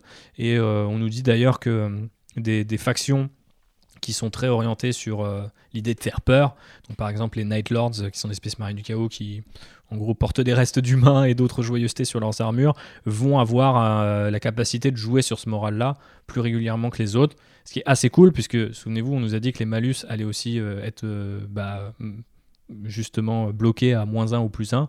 Donc typiquement ce qu'on ce qu'on appelle les, les euh, euh, moral bombes, c'est comme ça qu'on appelle ça? C'était ça, oui. Ouais. C'était des unités qui étaient euh, spécialisées euh, dans la baisse du moral adverse pour euh, avoir juste à. Si vous tuiez une figurine de l'ennemi, euh, vous mettiez tellement de malus euh, à ce fameux jet de morale euh, que bah, le reste de l'unité allait fuir, euh, peu importe le résultat du dé. Donc Passons euh, aux véhicules euh, aériens, enfin libres de leur mouvement. Là aussi, on revient à des éditions précédentes, puisque les véhicules euh, n'ont plus à faire du surplace, ce qui plus ou moins faisaient euh, jusqu'à présent. Ils ont la capacité de sortir de la table sans être détruits, donc tu peux vraiment traverser la table, euh, revenir d'un autre côté. Mais puisque les malus et les bonus sont limités, ils ne sont pas non plus intouchables. Donc euh, moi, je trouve que c'est l'une des règles qui m'intéresse le plus. Parce que je trouve que soit les volants euh, n'ont rien à faire dans une partie de Warhammer 40 000, ou soit s'ils le sont, ils doivent agir comme des volants et pas des espèces d'hélicoptères super lents euh, qui zonent et qui potentiellement peuvent utiliser leur socle pour bloquer des figurines au sol qui n'a absolument Bah, aucun sens. c'était ça en fait les deux gros problèmes des avions. C'était cette manière qu'il y avait de gêner ou de d'empêcher des figurines au sol de se déplacer là où il y avait le socle de l'avion, euh, ce qui ça n'a aucun putain de sens. Et euh, cette manière de se déplacer qui était qu'en fait les figurines tournaient entre guillemets de 90 degrés euh, tous les tours en fait faisaient un carré et euh, bah on le voyait le seul avion qui était vraiment présent sur les tables de jeu euh, d'un point de vue compétitif c'était l'avion Eldar qui avait cette règle où il pouvait faire deux fois 90 degrés donc en fait tu pouvais faire l'essuie-glace et t'étais d'un point de la table tu allais tu faisais demi-tour et bah tu balayais un côté de la table pareil visuellement c'est pas très intéressant. Un truc qui par contre visuellement peut l'être, c'est des terrains plus aboutis, mieux définis. C'est l'un des trucs qui est revenu le plus, hein, à la fois dans la preview et dans la session de questions-réponses. Euh, le, le- alors euh, du coup, soyez prêts à ajouter des nouveaux terrains euh, à, à vos tables. Ah, c'est que- marrant ils ont augmenté de prix cette semaine sur le Ah site ouais, de Games c'est- Workshop c'est- marrant. On nous promet un nouveau système avec des couverts qui généreront un certain nombre d'actions selon le type de couvert, qui vont bloquer aussi les lignes de vue différemment selon le type de couvert et offrir une, une couverture là encore qui va dépendre de la nature de votre décor. Donc effectivement, une jungle ne va pas vous protéger comme un bunker le fera. Euh, vous ne pouvez pas escalader les arbres comme vous pouvez escalader euh, bah, les restes d'un bâtiment où il y aurait plusieurs étages, etc. etc. Donc en, en somme, plus d'interactivité, encore une fois, plus d'immersion, plus de fun autour de ces décors. Moi, je trouve que c'est l'un des meilleurs trucs. Je trouve que, euh, comme les avions, les, décors, je trouve, euh, et la gestion des couverts en, particulier, dans la huitième édition n'ont auc- aucun sens. Le fait que ça bloque à peine les lignes de vue, parce qu'on part du principe que si tu vois un morceau de la figue, c'est bon, euh, tu peux, tu la dégommer, et que, en gros, peu importe le décor, tu gagnes un bonus sur ton armure. Même quand euh, tu, enfin, tu vois un Space Marine qui traverse une forêt, tu vas pas me faire croire que les bouts d'arbres euh, le protègent plus que son armure ne le fait d'habitude. Donc pour moi, euh, c'était vraiment un peu ridicule et surtout, j'ai trouvé, hein, en jouant contre notamment des joueurs Space Marine, que ça avantageait vraiment bah, le- le camping. Tu as des unités qui sont conçues pour améliorer les couverts et qui ont systématiquement un plus 1 quel que soit le décor euh, sur lequel euh, il, il se cache. Donc euh, du coup, que ce soit un cratère, un, un bâtiment ou un morceau de buisson, d'un coup, les mecs étaient intuables. quoi. Et je trouve que c'était vraiment, bah, là encore une fois, très ennuyeux et c'était des unités que tu mettais plusieurs tours à, attaquer c'était pas très fun. quoi. T'avais ce côté, c'était simple entre guillemets, c'est-à-dire que tous les décors se géraient de la même manière, mais euh, tu perdais euh, ouais, de l'immersion et, euh, et des spécificités en fonction des tables et des terrains sur lesquels tu jouais. Ils ont commencé déjà à faire des petits changements là, mais c'était resté que au niveau narratif. Là, je pense que ça sera intégré de manière un peu plus efficace.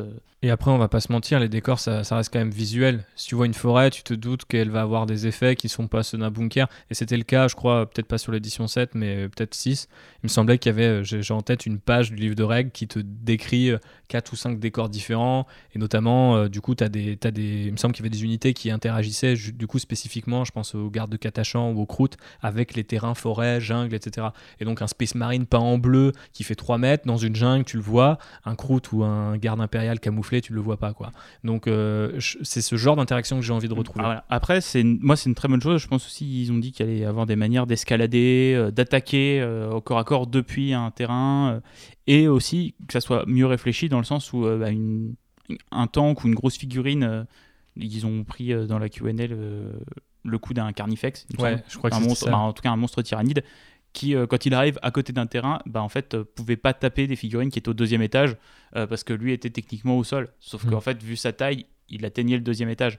Donc, je pense que c'est plein de petites subtilités comme ça qui vont complexifier en fait les règles, mais les rendre plus logiques.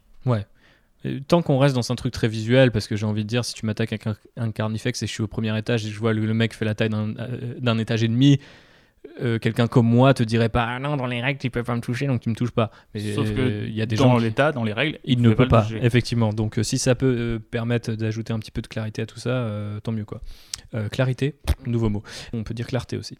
Autre système qui va être pas mal revu, celui des réserves, donc avec plus d'opportunités pour flanquer, aussi pour protéger ces unités. On nous parle vraiment de, de, de garder ces unités en réserve pour mieux les utiliser par la suite et éviter qu'elles se fassent dégommer sur les premiers tours qui sont généralement très intenses en termes de tir.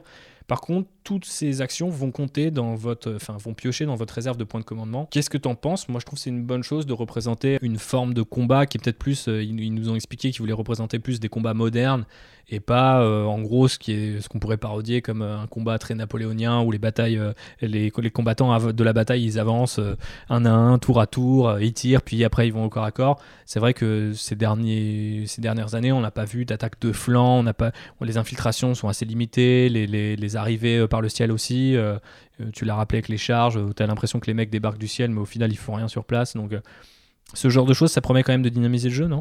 Ouais, bah ça, je pense qu'en fait, ça va venir répondre à un des gros problèmes qu'il y avait eu en V8 au lancement. Toutes les armées qui avaient la possibilité de faire beaucoup euh, ce qu'on appelait les alpha strikes, c'est-à-dire que d'être très très fortes et très impactantes au premier tour, euh, notamment parce qu'elles pouvaient arriver très proche de l'ennemi via ce fameux système de réserve. Ça avait vraiment déséquilibré le jeu au début et euh, ils avaient changé ça assez vite en autorisant ces arrivées, les frappes en profondeur et tout ce genre de choses qu'à partir du tour 2. Sauf que du coup, ça a enlevé pas mal de spécificités à certaines armées. Les unités d'éclaireurs, par exemple, n'avaient plus de sens parce qu'elles arrivaient au deuxième tour alors qu'elles sont censées être en reconnaissance. Ils ont vraiment répondu violemment à un problème qu'il y avait eu dans la V8 qu'ils avaient peut-être pas anticipé. euh, que les gens allaient autant euh, projeter leur armée euh, via les réserves. Là, si c'est mieux réfléchi, si les Space Marines qui arrivent en drop pod finalement soient pas gérés par la même règle qu'une unité d'infiltration Gen Stealer, moi ça me semble logique en fait. Ouais, et puis tu peux imaginer des trucs très simples, même si ça rajoute une ligne dans les règles.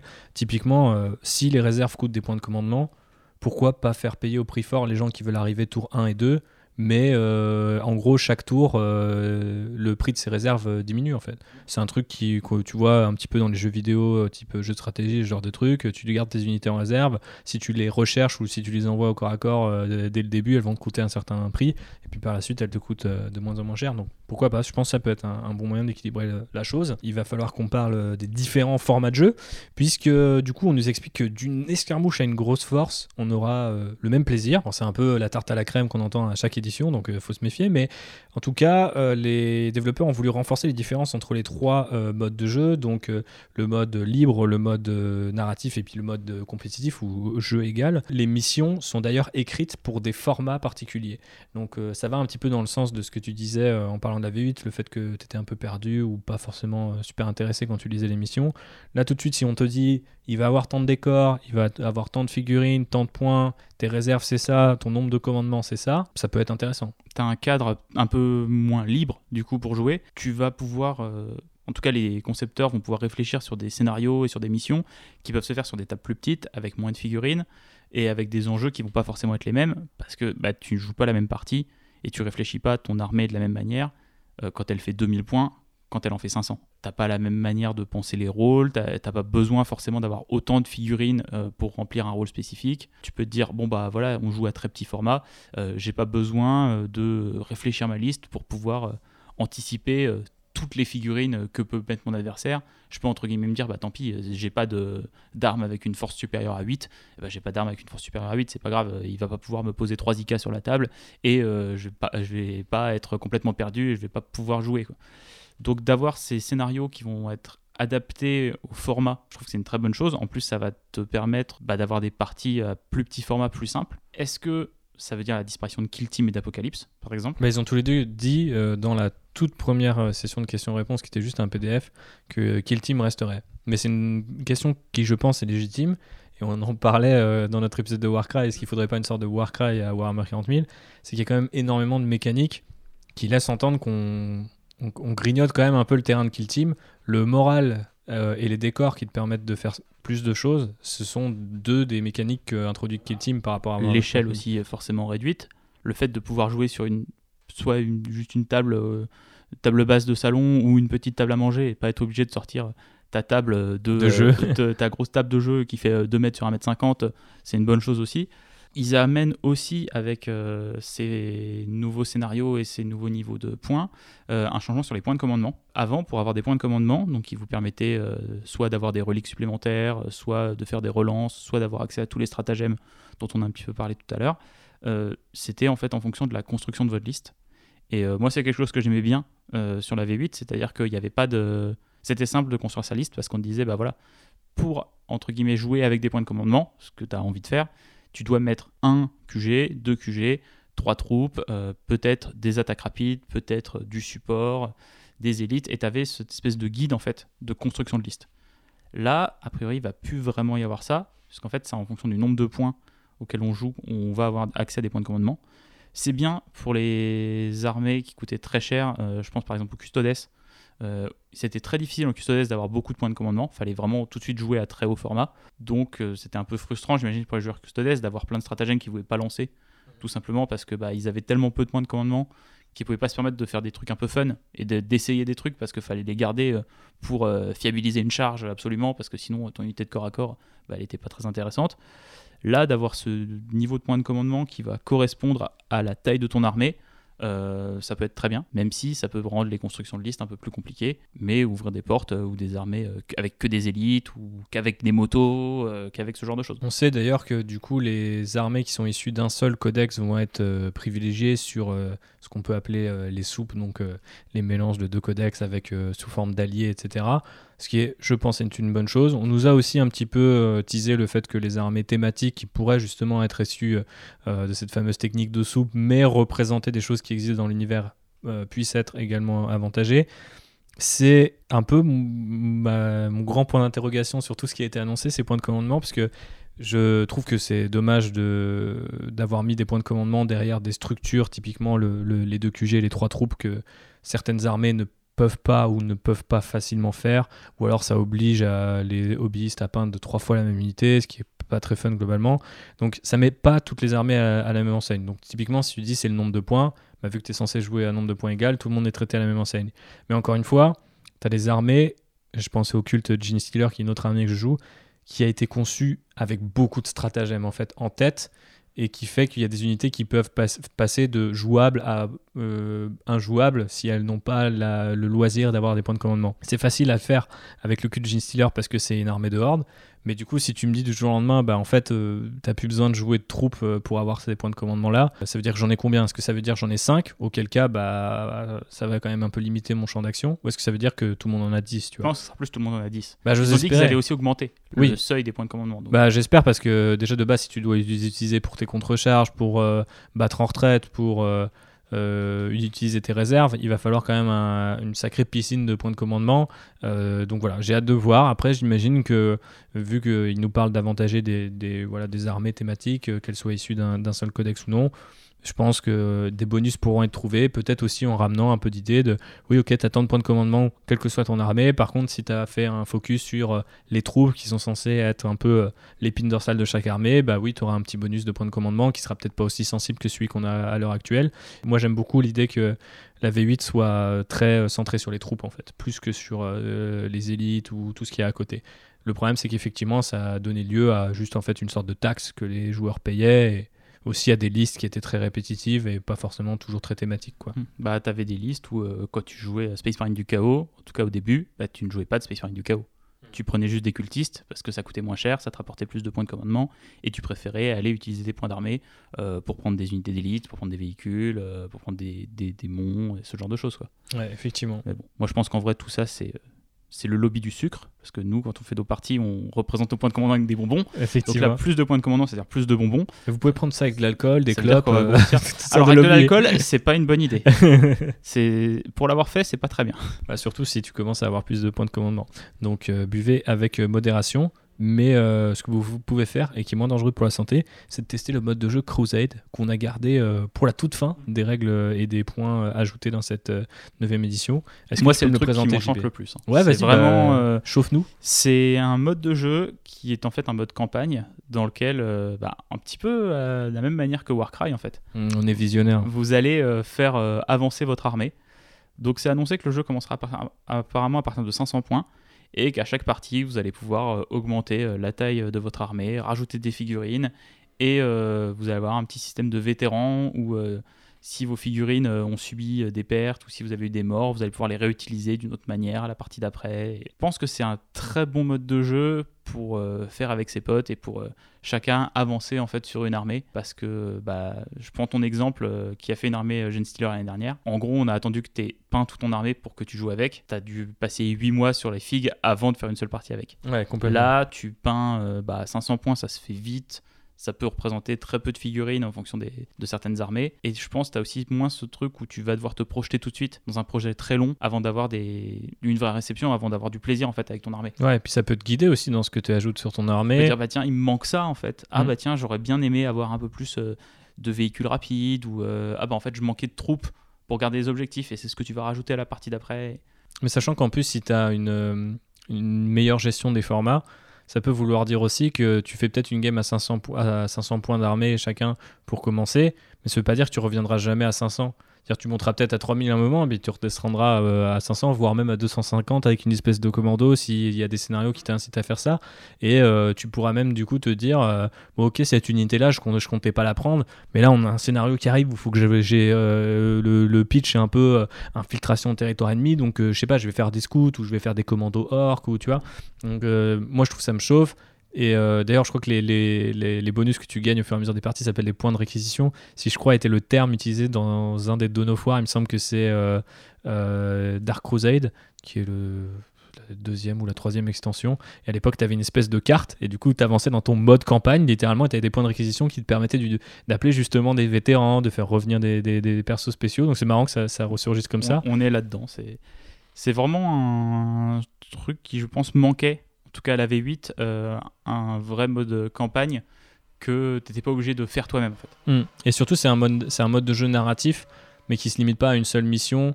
C'est-à-dire que c'est vraiment tissé, quoi, et ça te permet, euh, du coup, ça oriente ta collection, l'histoire de ta collection. On sait aussi que ce sera thématisé selon les armées, donc typiquement les Dark Angels vont euh, chercher les déchus, les Blood Angels, ils doivent euh, gérer leurs leur défauts génétiques, les Thousand Sons, ils vont vouloir collectionner des artefacts, et d'ailleurs, on sait que tous les codex qui vont ressortir, du coup, par la suite, auront, du coup, une session qui est entièrement dédiée, en fait, au mode de jeu Crusade, et vous j'imagine, du coup, vous permettra d'ajouter euh, des reliques ou des points de, des points de réquisition spécifiques en fait à votre armée. Et là aussi, ça peut être très des stratagèmes euh, que tu n'avais pas avant et que tu auras au bout de 3 à 4 parties. Pareil, bah, les reliques, euh, des traits de seigneur de guerre et ce genre de choses. Ou même juste des conditions de victoire. Parce qu'il y avait quelqu'un qui faisait remarquer ça euh, je sais pas s'il nous écoute, mais si jamais c'est toi, eh ben bravo. Mais sur le Warfo, où euh, il, disait, euh, bah ouais, mais ça peut être super cool, puisque ça veut dire, est-ce que ça vaut plus cher de, tu vois, d'accomplir les, les, les, les, objectifs de, de, ton armée en, tant que, tu sais, enfin tes objectifs un peu culturels, tu vois, le, le côté un peu lore, ou effectivement les objectifs de la partie, c'est-à-dire capturer l'objectif 2 ça peut rien vouloir dire pour ton chef. Par contre, aller capturer euh, un prisonnier de guerre euh, que tu retrouves euh, des centaines d'années plus tard, ça peut vouloir dire un truc et te rapporter plus gros sur la partie. Donc, il va avoir cette tension entre quel objectif je fais, est-ce que aussi t'empêches l'adversaire de réaliser ses objectifs les plus thématiques, tu vois. Donc, ça que je trouve vraiment cool, la dynamique que ça crée. Et on sait qu'il y aura plein de petits bonbons assez cool du style si ton Space Marine, euh, si ton héros Space Marine meurt au combat, il peut revenir sous la forme d'un Dreadnought et je trouve ça vraiment très très cool quoi. Ah bah quand ils ont dit ça, j'ai su que t'allais être conquis. C'était un truc. Euh, ah bah je trouve ça, ça allait marcher pour toi. Ah oui, ça Mais ouais, je, trouve euh, bah, dans les règles, ils se sont inspirés de trucs qui fonctionnaient bien à OS. Là, clairement, je trouve qu'ils se sont inspirés de Warcry pour ce mode-là. bon, en tout cas, quand ils ont réfléchi le mode de Warcry, ils se sont dit comment l'utiliser pour nos autres jeux et Crusade, je pense que ça découle de ça. Moi, c'est vraiment, même si tous les changements de règles et tout ça, je trouve ça sympa, je trouve que c'est des bonnes idées. Moi, c'est vraiment ce mode-là qui euh, me chauffe le plus sur la V9 et euh, bah, comme je disais au début, euh, ce mode-là, il me donne envie de faire deux, armes, deux nouvelles armées. Mhm. Cette optique de commencer à 500 points. Cet après-midi, j'ai fait une liste Space Marine à 500 points, bon, basée sur le, les points actuels et sur un petit peu les figurines actuelles et les films que j'aime bien. Ça me fait 15 figues. Franchement, 15 figues. C'est pas, pas un gros challenge de peinture, tu vois. Non, c'est clair. Alors que si j'avais dit, oh bah, je commence, allez, je me fais une armée de salamanders, enfin, j'ai 2000 points à faire. Ah, il me faut un tank, il me faut un dreadnought, il me faut 15 euh, marines de base, il me faut des terminators, il me faut des agresseurs, il me faut. Voilà. Tu peux te laisser guider en fait par le mode et c'est ça qui est, qui est, très chouette. Et euh, on espère que du coup, dans tout ça, on sera accompagné par euh, cette fameuse application dont on mm. nous a aussi beaucoup parlé. Donc on sait qu'elle interagira avec, avec nos codex, donc c'est-à-dire que chaque fois que vous achèterez un codex, vous aurez leur contenu dispo en numérique sur cette application. J'imagine que ça fonctionnera sous forme d'un QR code ou quelque chose comme ça. Ou alors, euh, si vous avez euh, un code, des codex numériques, c'est encore plus simple. Euh, ça nous permettra, on le sait, de créer des listes et aussi de suivre nos parties. Donc je pense typiquement le mode Crusade demande quand même d'avoir une espèce de feuille pour chaque unité, les artefacts qu'ils ont pu récupérer, les points d'expérience qu'ils ont pu gagner. Donc typiquement, je pense que l'application, elle est devenue, elle était déjà, comme tu le laissais entendre, très demandée et avec le mode de, jeu Crusade, c'est un mode de jeu qui paraît limite a besoin d'un support, d'un compagnon numérique en fait. Donc, bah, euh, Ne serait-ce que pour toi suivre et pour montrer facilement à ton adversaire où t'en es et à quoi tu as droit, euh, tout simplement. C'est-à-dire que là, tu arrives, bah, voilà, j'en suis là sur ma. À Warcry, tu as ta feuille euh, de campagne, bah là, tu auras ton application avec tout dedans. Reste à voir comment ça va se passer. Est-ce que ça sera une application gratuite? Est-ce que ça sera une application payante, mais avec un abonnement, si tu veux avoir accès à, je sais pas, les datasheets à jour ou aux errata ou ou tout ça, quoi, parce que tous ces petits changements de règles, tous ces petits trucs qu'il y avait sur la V8 qui étaient relativement énervants, parce que t'achetais un codex 35 balles, et euh, deux semaines après il y avait un errata, tu devais imprimer quatre feuilles et t'avais plein de trucs qui changeaient. C'était chiant parce que t'étais là avec ton, ton bouquin, avec tes feuilles volantes et tout dedans. C'était pas optimal, je trouvais. Euh, là, si t'as un vrai support numérique qui te permet de suivre tout ça, pourquoi pas. Pour conclure le sujet du jour, je te propose d'aller vers ce qui est quand même euh, au cœur du hobby, c'est-à-dire les figurines. Les petits bonhommes. Les petits bonhommes, les, les, petits soldats de plastoc, puisque on nous a bien sûr euh, baptisé pas mal euh, de figos. C'est des gros soldats en plastoc. Des, gros soldats en plastoc. Alors effectivement, on a eu la cinématique, puis on nous a révélé un nouveau Space Marine. Un nouveau type de Space Marine, bon, qui sont ni plus ni moins que les Primaris intercessors, mais avec des épées tronçonneuses, donc on n'est pas non plus dans l'originalité la plus totale. Et euh, du côté Necron, euh, un relooking un peu plus zombie euh, mécanique du guerrier de base sur un socle plus gros, donc là aussi on n'est pas dans l'originalité la plus totale. Mais ils avaient bien prévu leur coup et ils ont fait travailler les gens, ce qui marche très bien d'un point de vue marketing et encore plus quand tu as un compte Twitter et encore plus quand tu t'accapares les réseaux sociaux ces derniers temps avec le hashtag Warhammer Community. Et donc, du coup, tous les gens euh, y ont été de leur petit data mining et ils ont euh, trouvé euh, bah, des photos euh, des figurines qui formeront la nouvelle boîte de base. Donc, on va les passer en revue. On les mettra quelque part. Bah, De toute façon, vous les avez vus sur les réseaux sociaux de, de Landrider. Donc, allez checker ça at LandriderPod sur Facebook, Twitter ou Instagram si ça vous botte et que vous n'avez pas encore eu la chance de voir ces superbes figurines. Passons belles. En revue belles. euh, le contenu de la boîte Space Marine, mon cher euh, JB. Ce que je te propose, c'est que je te balance un truc et euh, tu m'arrêtes si tu as envie de dire un truc particulier, d'accord? Ok. Donc euh, on a eu, on, on aura un capitaine, on aura un capitaine Space Marine. Et ça, c'est normal. Ça, c'est bien. Ça c'est normal, mais ce qui n'est pas normal, c'est que mon cher Jean-Baptiste, il possède un bouclier particulièrement stylé où il y a un squelette dessus et une épée et il a l'air très vénère et il a l'air très gothique. Mais qu'est-ce qui se passe? Est-ce qu'on a vraiment vu juste quand on a dit que les Space Marines, même les Primaris, allaient redevenir gothiques au fur et à mesure des sorties? Est-ce qu'on avait vu juste Jean-Baptiste? Je Je- pense que oui. Est-ce que dans notre épisode sur les Space Marine, on a dit que ce qui serait bien, ça serait des unités d'assaut, des motos et un peu plus de gothique? Ouais, On est fort. on est fort. On est assez fort. Euh, Qu'est-ce que tu penses de ce capitaine Et euh, d'ailleurs, il y a aussi un, un lieutenant qui, euh, du coup, est armé de- du même bouclier. Donc, tu peux faire d'une pierre deux coups. Et je vais même faire d'une pierre trois coups. Ouais, parce que j'ai même rajouté l'ancien avec sa bannière. Après, c'est vrai que, enfin, moi, ce qui me fait plaisir, c'est que je revois du Marines gothique et du coup, j'oublie euh, limite la couche Primaris dessus. C'est-à-dire qu'à part le backpack, et, euh, ils n'ont pas le casque qu'ils ont d'habitude d'ailleurs, aucun de ces persos.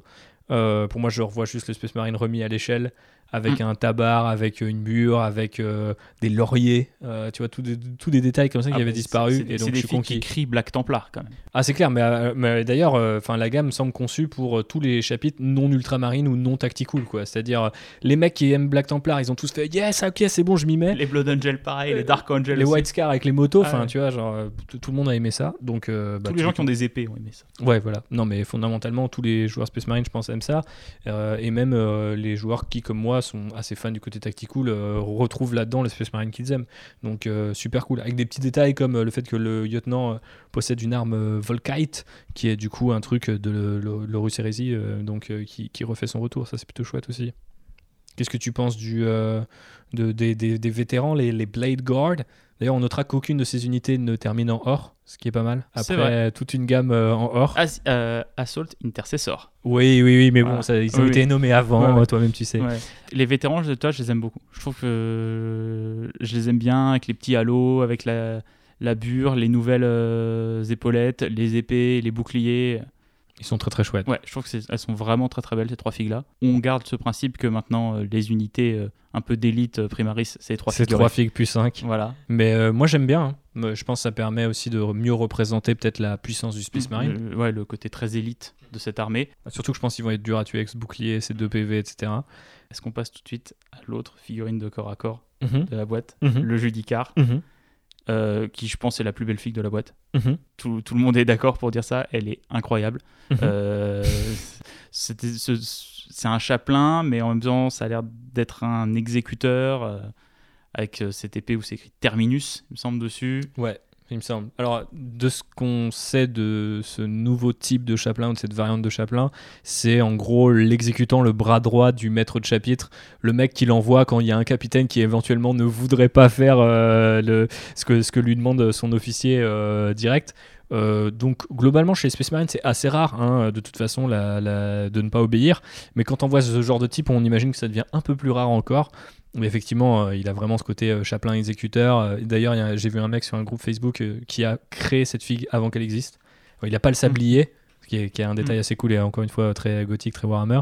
Mais il a vraiment l'épée euh, posée comme ça quasiment la même épée tu sais sans pointe et tout. Et le gars il fait bon bah je suis trop content de faire ma conversion je pas besoin d'acheter la figue je suis refait et tout. Et euh, mais il trouvait la figue super belle. Il y a ça, il y a ce, ce petit détail, le fait qu'il ait qu'une seule épaulette, qui donne un peu l'impression genre qu'il il a détaché sa- son, son manteau pour Voilà, c'est ça, qu'il euh, aurait lui-même enlevé son épaulette et son manteau pour avoir plus d'amplitude avec son bras et son épée. Et là, tu reconnais un peu les images de Templiers que tu vois, où tu sais, justement, pour euh, euh, toutes les décorations entravent un petit peu leur mouvement de l'épée, donc il, il les place sur le côté. Super classe. Il laisse tomber les, les atours au moment où faut, faut chasser. faut défourailler, ouais. Il y a juste un truc qui me chagrine un peu, c'est qu'il a un masque. euh, Alors après, c'est vraiment un détail, mais j'ai du mal à comprendre son visage. Il Bah, a un masque un crânien des avec, Chaplin avec une, ouais, un crâne, mais avec euh, comme s'il avait un voile sous, bah, le, un- le comme nez. s'il avait un, masque chirurgical. C'est une tête, hein, tu la changes la tête. Oui, tu éventuellement. mets une tu tête de River où tu as bien un crâne et puis voilà. Quoi. Ouais, je pense que très clairement, Chaplin classique. euh, ouais. très clairement, ça va être une des filles qu'on va voir un peu partout de toute façon euh, dans, les, Bah. dans les mois à venir, les années à venir. On verra ce qu'elle vaut sur la table, mais je pense que juste en termes de modélisme et de figurines, euh, il y a beaucoup de gens qui vont le- la prendre juste pour la peindre et Mm. Peut-être faire des conversions. Ou je pense que c'est une fille euh, qu'on retrouvera dans les concours de peinture aussi parce qu'elle est quand même super belle avec le l'épée, le sablier. Tu peux travailler un OSL par exemple depuis le sablier. Tu peux venir faire beaucoup de choses en fait sur cette figurine là. Donc je, je pense qu'on la, on la verra beaucoup.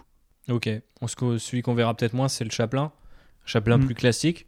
C'est cool d'avoir un Chaplin et très, très clairement la boîte est très orientée vers le corps à corps, donc euh, ce qui euh, renforce un petit peu les discours euh, de nos amis développeurs sur cette nouvelle édition. Euh, il va chanter des petites prières qui vont booster euh, les mecs autour.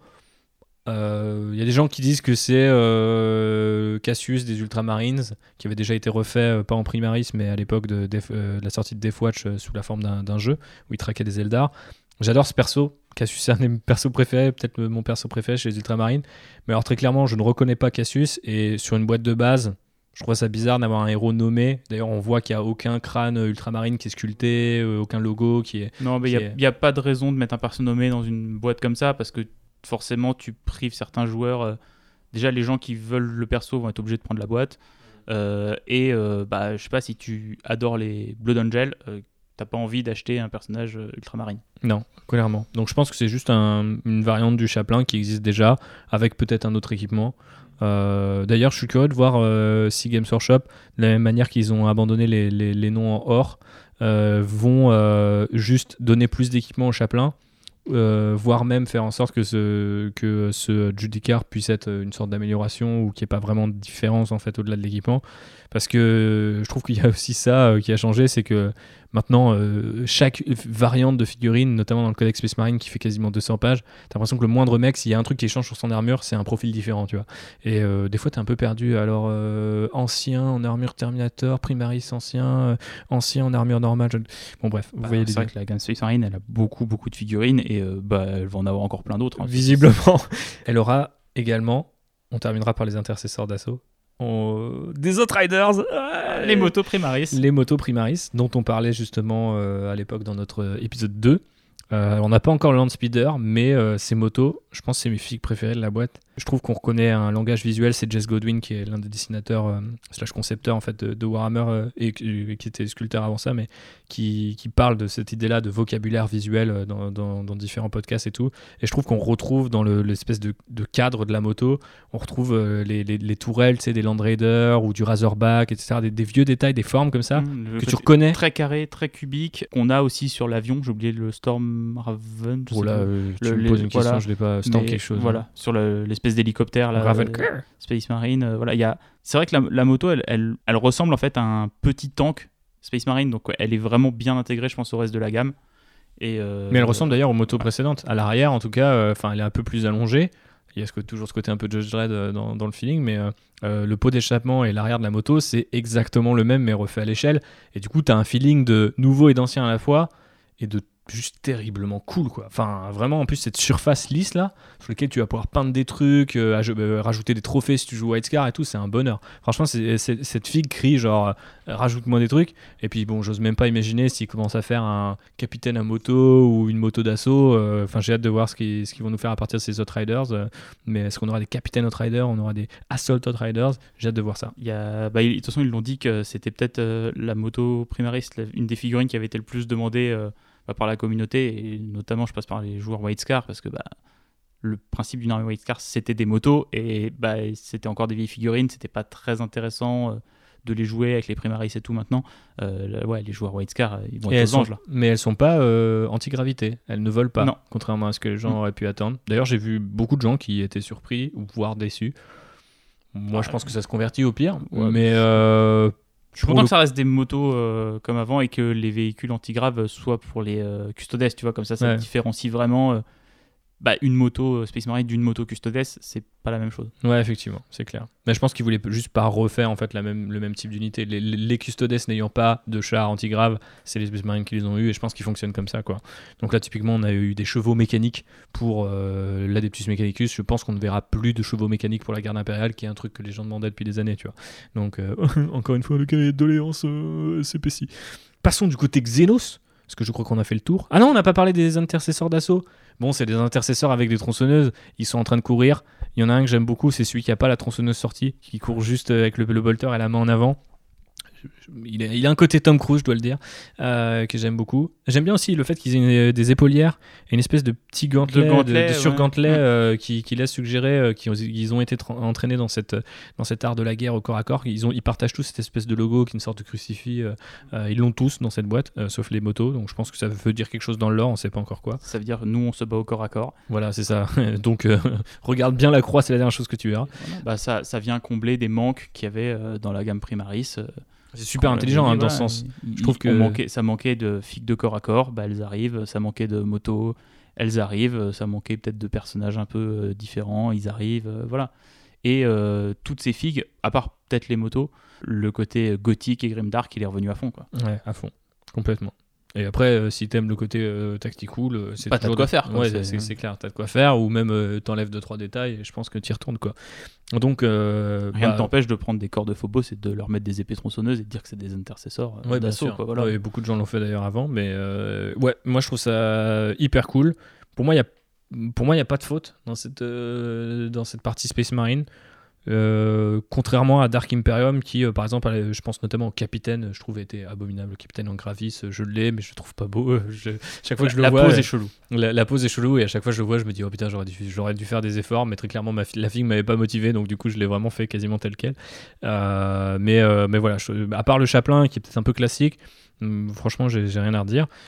Côté Necron, euh, on va passer peut-être un peu plus vite parce qu'on a moins d'e- moins d'expérience là-dessus, même si je pense que ça pourrait être intéressant, dites, euh, dites-nous si vous êtes d'accord, de faire un épisode euh, sur les Necrons à l'approche de, de cette V9, euh, peut-être vous les présenter en parlant surtout lore et figurines, mais Ouais, écoute, je pense qu'on attendra peut-être la sortie de la manœuvre pour voir l'évolution du lore vraiment avec eux, parce qu'il y a Paria qui arrive avant, donc le, le- je pense que le lore Necron va pas mal bouger dans les prochains mois. Clair, hein, c'était pas pour tout de suite, mais effectivement, si ça vous intéresse, faites-nous signe. Alors, dans cette boîte de base, donc on aurait les Nécrons, alors ce sont des, des, des- des aliens qui sont prisonniers malheureusement de leur corps métallique. euh, c'est une sordide histoire qu'on vous racontera un autre jour, Euh, mais euh, bah, reçoivent pas mal de renforts. On va peut-être commencer, on va faire l'inverse, on va commencer par les, troupes de base, puisqu'il y a 20 guerriers Nécrons, donc on imagine 2 x 10. Moi, ce que j'aime avec ces guerriers Nécrons, c'est qu'effectivement, ce que des zombies me, me parle beaucoup, et je trouve donne pas mal de personnalité, parce que il y a des figurines où tu dis, oh putain, je dois en peindre 20, ça va être chiant.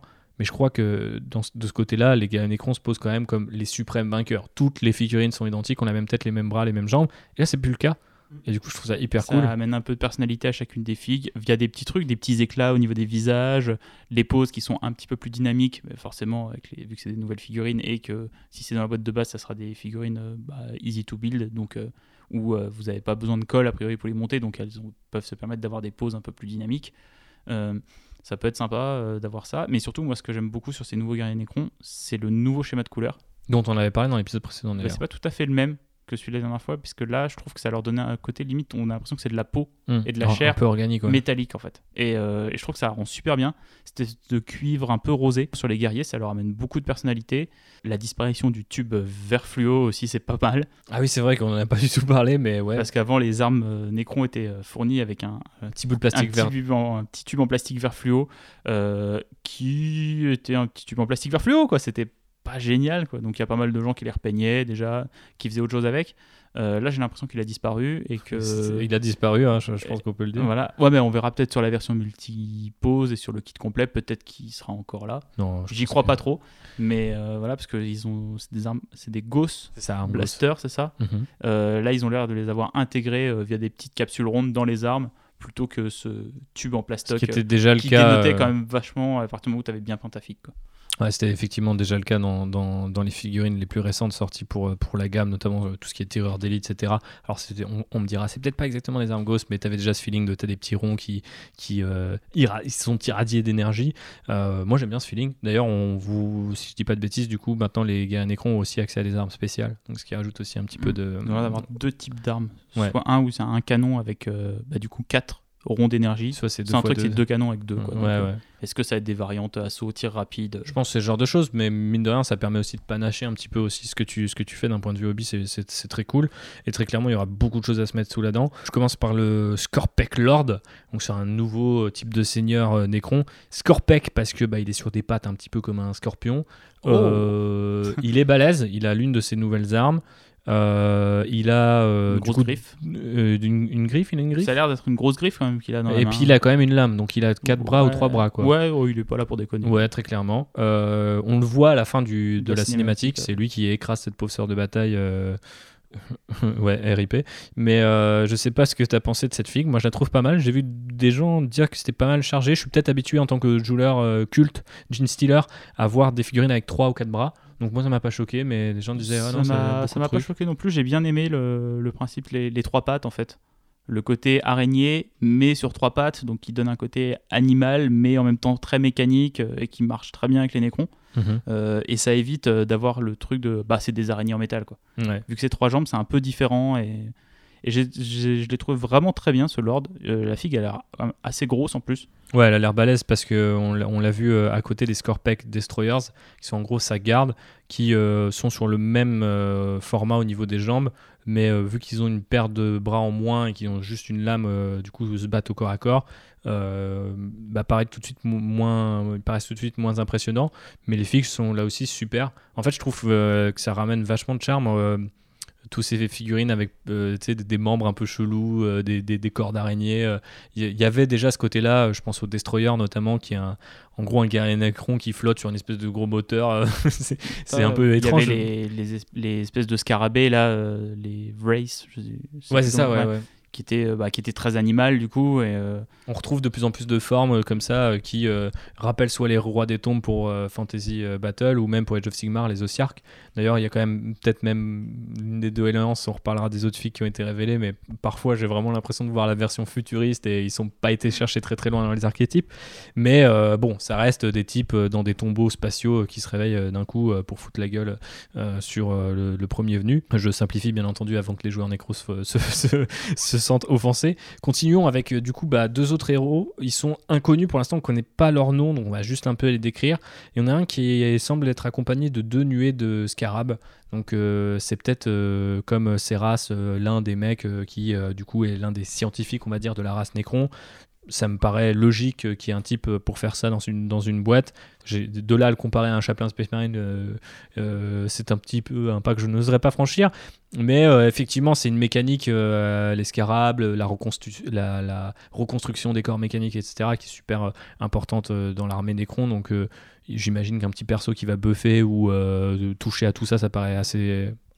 Et, bah, ça, et ça peut, euh, peut-être, il peut prendre un peu le rôle, euh, par exemple, des sorciers, euh, je pense dans les armées du chaos, qui se chargent de faire des invocations de démons. Euh, lui, il peut peut-être être là en fait pour créer des nuées de scarabs, parce que c'est quelque chose qu'il y avait dans les armées Nécrons, ces petites, toutes ces, Petites ces socles où il y a plein de petites bestioles, mais qui étaient un peu là sur le champ de bataille, qui n'avaient pas vraiment de sens en tout cas. On me semble termes- qu'il y a une grosse figue qui en crée, mais, Voilà, mais peut-être que là-. Hmm. d'avoir peut-être un personnage qui permet soit de contrôler cette figurine-là, soit euh, qui est un petit peu celui qui donne les ordres à ces figurines-là. Ça peut créer même en termes de jeu des dynamiques assez sympas, où euh, bah, par exemple lui peut peut-être euh, soit euh, en créer des nouvelles, soit les faire se déplacer à distance, euh, faire des- ce genre de choses. c'est un cryptech d'ailleurs, je cherchais le nom, je pense que ça se rapproche d'un cryptech, c'est peut-être d'ailleurs même juste une variante d'un cryptech, on, on a, il y a déjà plusieurs figurines qui existent pour ce, pour ce type de perso-là. Euh, une qui n'existe pas encore, c'est l'autre héros inconnu, qui lui ressemble plus à un immortel. Alors un immortel, c'est juste une, version balèze et qui été à la salle du guerrier Necron. Il a un gros gun, il paraît plus grand que les nouveaux guerriers Necron, donc ce qui automatiquement le rend peut-être plus grand qu'un Space Marine, donc euh, il faut pas déconner avec ce bonhomme-là. un gros gros gun. Mais il a l'air d'être tout seul sur la photo. Donc on peut imaginer que c'est un personnage qui se rapproche euh, du cadre Fireblade pour Leto. Donc c'est en gros euh, lieutenant, une euh. sorte de lieutenant qui va booster le tir, euh, diriger les, diriger les, euh, ouais, euh, juste les rayons de euh, sur l'ennemi. Une sorte de, de, ouais, de buffer comme ça qui va traîner avec une grosse arme lourde derrière. Ça peut être l'occasion aussi, euh, si tu peux jouer ces, petits QG ou ces petits euh, choix d'élite là, euh, justement de parfaire, d'ajouter des points dans tes armées. Je pense que ce genre de perso permet typiquement dans un mode comme Crusade de, tu vois, d'ajouter des points sans trop prendre la tête. Donc euh, plutôt très chouette. On a aussi trois Canoptech Plasmacite. Alors là, on connaît le nom via un reveal des, euh, de- des rendus 3D de ces figurines. De, c'est, un leak, hein, je sais pas d'où ça, d'où ça vient, mais on est tombé dessus. Euh, ça a l'air d'être des gros scarabs, mais qui sont petits. Donc en fait, c'est ce genre de. Je sais pas, ils sont là, ils sont trois, ils sont répartis à travers les nouvelles figurines de cette boîte. Donc, euh, je sais plus comment ça. Je crois que ça s'appelle les spormines chez les tyrannides. Ces espèces de, de- d'entités cheloues, de pieuvres qui volent comme ça sur le champ de bataille et vont se faire sauter euh, euh, sur le premier venu. Peut-être que c'est quelque chose dans ce genre-là. Je sais pas, toi tu voyais autre chose euh, non, et puis c'est peut-être, je vois des figues avec des, des comportements euh, automatiques en fait. mhm. Tu vois, ce genre de Peut-être truc. une sorte de drone qui protège les, Voilà, les ouais, héros. ou qui, euh, en fait, une fois qu'elle est déployée, tu peux lui donner des ordres, peut-être avec l'autre figurine dont on parlait tout à l'heure, et qui après, euh, bah, euh, effectivement, euh, si un ennemi s'approche, à un certain nombre de pouces explose ou déclenche un effet de tir automatique. Ça va peut-être varier les gameplays Necron, parce que bah, les armées Necron fonctionnaient quand principalement comme ça, avec ce protocole de réanimation où euh, tant que t'as pas euh, décimé une unité complète, elle peut potentiellement revenir à effectif complet au prochain tour. Mais c'est ça qui est cool avec cette boîte de base, c'est qu'à part les guerriers Necron, aucune des figurines n'existe vraiment encore aujourd'hui. Donc ça peut euh, certes créer des nouvelles figurines, mais aussi des nouvelles mécaniques, des nouveaux gameplays. Donc ça c'est très chouette. Et d'ailleurs la dernière figurine va forcément faire beaucoup parler d'elle puisqu'on l'a vu sur cette photo et sur d'autres. C'est un espèce de véhicule quadripode qui ressemble au tripode de la guerre des mondes, c'est-à-dire des, des jambes très, fins, très fines pardon, et très longues. Euh, je trouve vraiment inquiétant. En plus, comme tu disais, le schéma de couleur euh, laisse euh, un peu créer une sorte de confusion entre le, côté organique et le côté métallique. Donc, moi, j'aime vraiment beaucoup cette figue-là. Je sais pas ce que toi, t'en as pensé de, cette, bestiole qui, du coup, est, un, sacré véhicule pour les Nécrons, mais pas un véhicule qui flotte, contrairement à, la norme. Ouais, bah du coup, ça rejoint le côté arachnide, araignée, qui a l'air de d'avoir repris vraiment sa place au cœur des Nécrons. Et c'est vrai, le côté garde des mondes, euh, avec euh, ce- Hmm, ouais, cool. hein. cette figure très filiforme et cette grosse euh, entité en haut qui ressemble un peu à, à une base de destroyer, en fait, Ouais, mais ouais, à l'envers, avec des grandes pattes. Encore une fois, le, vocabulaire visuel des Nécrons. Quoi. Ah bah, on, on sait direct que c'est une figue Nécron, mais effectivement, on n'a jamais vu quelque chose comme ça dans les armées Nécrons. C'est intéressant d'avoir mis les Nécrons face aux Space Marines parce que c'est pas une armée euh, qui est très emblématique de l'univers de 40K, mais Bah, c'est une euh, faction relativement jeune, en fait. hein, Mais là, elle, années 2000. euh, je trouve que toutes les figues ont vraiment, bon à part euh, les guerriers, mais parce que c'est des guerriers, ont vraiment une, une personnalité propre et euh, apportent du, ouais, du charme euh, au Nécron, ce qui en manquait peut-être un petit peu parce que c'est une armée qui avait pas un visuel, qui avait un visuel fort, mais qui avait pas énormément de variantes en fait de ce visuel-là. D'un point de vue tout bête, quand euh, tu- on avait des rumeurs qui nous annonçaient une boîte de base Space Marine Nécron, j'étais là en train de me dire. Alors même si c'est des Nécrons et qui sont bien, euh, il y a plein de gens qui vont juste acheter la boîte pour Space Marine et euh, qui vont vouloir revendre les Nécrons ou On a vu fleurir pas mal de gens qui veulent faire des, des Nécrons maintenant. et voilà, ouais, c'est, ça a réussi à donner beaucoup d'amour à cette armée, et tant mieux. Quoi. Bah ouais, tant mieux. Et puis surtout, euh, on sait que c'est que le début d'une nouvelle gamme, un peu comme euh, la Death Guard euh, pour l'édition 8 et Dark Imperium. On sait pas encore comment va s'appeler cette boîte. Euh, Peut-être qu'elle s'appellera Dawn of Fire aussi, comme, comme les- la saga de roman. Mais moi, je trouve que ce qui a été montré euh, sur le site Warhammer Community, qui est en gros une, version meilleure qualité d'un leak euh, qui, était tellement populaire qu'il fallait officialiser, euh, bah, donne su- super envie. On va pas revenir dans le détail parce qu'il y a beaucoup de choses à, il y aurait beaucoup de choses à analyser, notamment potentiellement un nouveau Ctan ou une nouvelle écharde Ctan, une espèce de, créature fantomatique, euh, un, morceau d'un ancien dieu réduit en esclavage par les Nécrons, qui est là aussi mi-fantôme, mi-organique. Et puis il y a une troisième moitié qui est, euh, elle, euh, plus mécanique, et je la trouve ouf la figue, je sens qu'on va la voir Il y a partout. ça, il y a le Silent King. Ouais, qui est du coup le fameux Necron dont on parlait dans l'épisode précédent. Et il y a aussi, bah, en gros, toute la gamme originale des Necrons sortis dans les années 2000. Donc le Destroyer, le Monolith, les guerriers. euh, en gros, tout ce qui n'a pas été refait jusqu'à présent. Je, je pense que la gamme va juste garder les immortels, Ouais, les qui est- gardes prétoriens, bah ceux, ceux de corps Les corps, prétoriens et les- et, quelques personnages, mais euh, il y a quasiment toute la gamme va être refaite. Euh, c'est trop bien. C'est trop bien et surtout ce qui est cool c'est que de la même manière, alors c'est peut-être moins visible parce que c'est une armée qui est moins emblématique, tu le disais, mais de la même manière que quand je regarde la photo Space Marine, j'ai un feeling de c'est des Space Marines mais pas forcément des nouveaux Space Marines. Tu vois, il faut que je zoome et que je regarde les détails pour voir ah ouais ok c'est Primaris, c'est pas la même échelle etc. Mais j'ai un vrai feeling, c'est nouveau, mais en même temps c'est le truc que j'aime, tu vois. Et avec les Necrons, je trouve qu'ils ont réussi à faire ça, c'est-à-dire que quand tu vois sur cette autre photo par exemple le nouveau Destroyer qui est un design complètement teubé. Hein. Enfin, tu vois, genre, je n'ai jamais compris. Mais genre là, je revois et je suis en mode, ok, ils sont revenus à Jess Godwin. C'est un nouveau destroyer, c'est toujours le même mais il est toujours trop bien et ils l'ont pas effacé au profit de. Tu sais, ils ont pas dit, bon, allez, maintenant tout le monde est sur trois pattes et c'est ça l'identité visuelle de la gamme, tu vois. Il, pareil, ils ont pas enlevé le monolithe qui est peut-être la figue la plus emblématique, tu vois, de, de, de cette gamme-là aussi. Bah parce que quand elle était sortie, c'était pas la figue la plus grosse y avait. l'une des plus grosses, ouais, Moi, je me rappelle quand je l'ai vu la première fois avec cette espèce de gros prisme, justement, de plastique vert. J'étais en mode, qu'est-ce que c'est que ce truc? Il y avait même les portes, je crois, qui étaient en plastique vert, euh, un peu en mode Stargate, tu sais, euh, qui, qui téléportait des nécrons. Enfin, je trouve ça trop cool qu'ils refassent cette figue. J'ose même pas imaginer combien elle va coûter, ni même le King, mais euh, très clairement, encore une fois, ce feeling de nouveau mais euh, respectueux du passé, tu vois, c'est, euh, tu on dit, respect the past, embrace the future, tu vois, genre, j'ai vraiment ce feeling-là quand je mate les deux gammes. Alors que je m'attendais éventuellement à ce que les Space Marines soient un peu nostalgiques, mais que Necron potentiellement ça part dans une toute autre direction. Et du coup, la seule doléance que j'ai, c'est effectivement il y a certains personnages Necron qui ressemblent quand même vachement aux Ossiards qui sont sortis il n'y a même pas un an. Donc ça fait quand même si tu joues aux deux jeux, ça fait quand même deux types d'armées qui sont à, peu près euh, identiques euh, visuellement. Mais bon, tout le monde ne joue pas aux deux jeux. Voilà, tout le monde ne joue pas aux deux jeux. Tout le monde n'a pas envie de faire l'armée squelette euh, des deux jeux.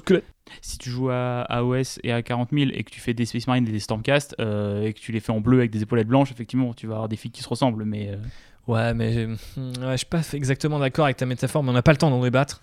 Parlons plutôt quantité de figurines et prix potentiel, puisque du coup, on aura sans doute un livre de règles, les accessoires, on aura du coup plus de 50 figurines. Euh, du coup, je crois que c'est 32 euh, figurines pour les Necrons et 21 figurines pour les Space Marines. Donc, euh, c'est à peu près le même contenu que Dark Imperium, la boîte de base de l'édition précédente, qui était vendue pour 125 euros. Est-ce que tu penses qu'on va avoir une petite augmentation de prix déguisée Est-ce qu'on va passer à 130 Est-ce qu'on va passer à 140 Est-ce qu'on va passer à 145 Plus? Moi, je mise sur 150. Moi, je mise sur 125. J'ai pas envie que ça augmente. Et je trouve que même s'il y a des boîtes d'armées, tu me faisais remarquer en off, qui sont maintenant à 120, 125 euros, que du coup, là, tu as quasiment deux armées pour le même prix, ça, paraît bizarre. Je pense qu'il y a toujours besoin que la boîte de base ait ce prix d'appel à 120 balles et que ça peut pas aller au-delà de là. J'aimerais bien, j'aimerais bien, mais euh, vu les politiques tarifaires actuelles, vu les prix maintenant, effectivement, des boîtes quand tu as deux factions et tout ça, je serais content que tu me donnes tort. Hein. J'ai du mal à la voir, entre guillemets, en dessous de 150 euros pour euh, la quantité de matériel qui est proposé dedans, pour effectivement le livre de règles. J'imagine des trucs, c'est que si par exemple l'appli est payante, euh, peut-être que tu auras un mois ou deux mois gratos d'appli euh, dans la boîte. Arrête de me faire peur avec des filouteries que bah, Je te rappelle qu'il y a des boîtes AOS qui ont augmenté de 20 euros parce qu'ils ont rajouté un petit livre de 10 pages. Hein. T'as le, le roman, peut-être qui pourrait être intégré à la boîte aussi s'ils veulent vraiment mettre l'emphase sur bah, le lore avance en même temps que le jeu et tout est connecté, tout est lié. Bah, après, si tu me dis que c'est 150 euros, mais que j'ai deux mois ah bah. d'app et un roman, je te dis ok. Mais si tu me dis que c'est 150 euros pour le contenu de Dark Imperium qui était vendu à 125, là je dirais euh, pourquoi 25 euh, balles de plus, les gars?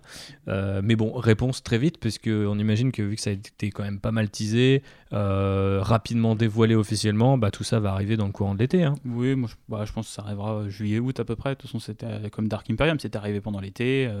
la version 2 d'AOS est arrivée pendant l'été aussi c'est forcément des périodes où euh, bah, il y a des gens en vacances, les étudiants sont en vacances, les lycéens sont en vacances, les collégiens sont en vacances. Tous ces gens-là, ils ont du temps à perdre, tu vois, donc euh, c'est bien qu'ils fassent des Warhammer. On parle de temps à perdre et ça me fait penser qu'on a une partie hobby pour conclure ce podcast. Eh bien, allons-y. Oui, et du coup, comment t'as perdu ton temps, mon, petit gibouille euh, bah, J'ai pas vraiment perdu mon temps. Oui, tu façon de parler. Oh là là, tu joues sous les mots. J'ai terminé ma bande de cornes pour Warcry. J'avais, je vous en avais parlé dans l'épisode précédent où je la commençais. Euh, mhm.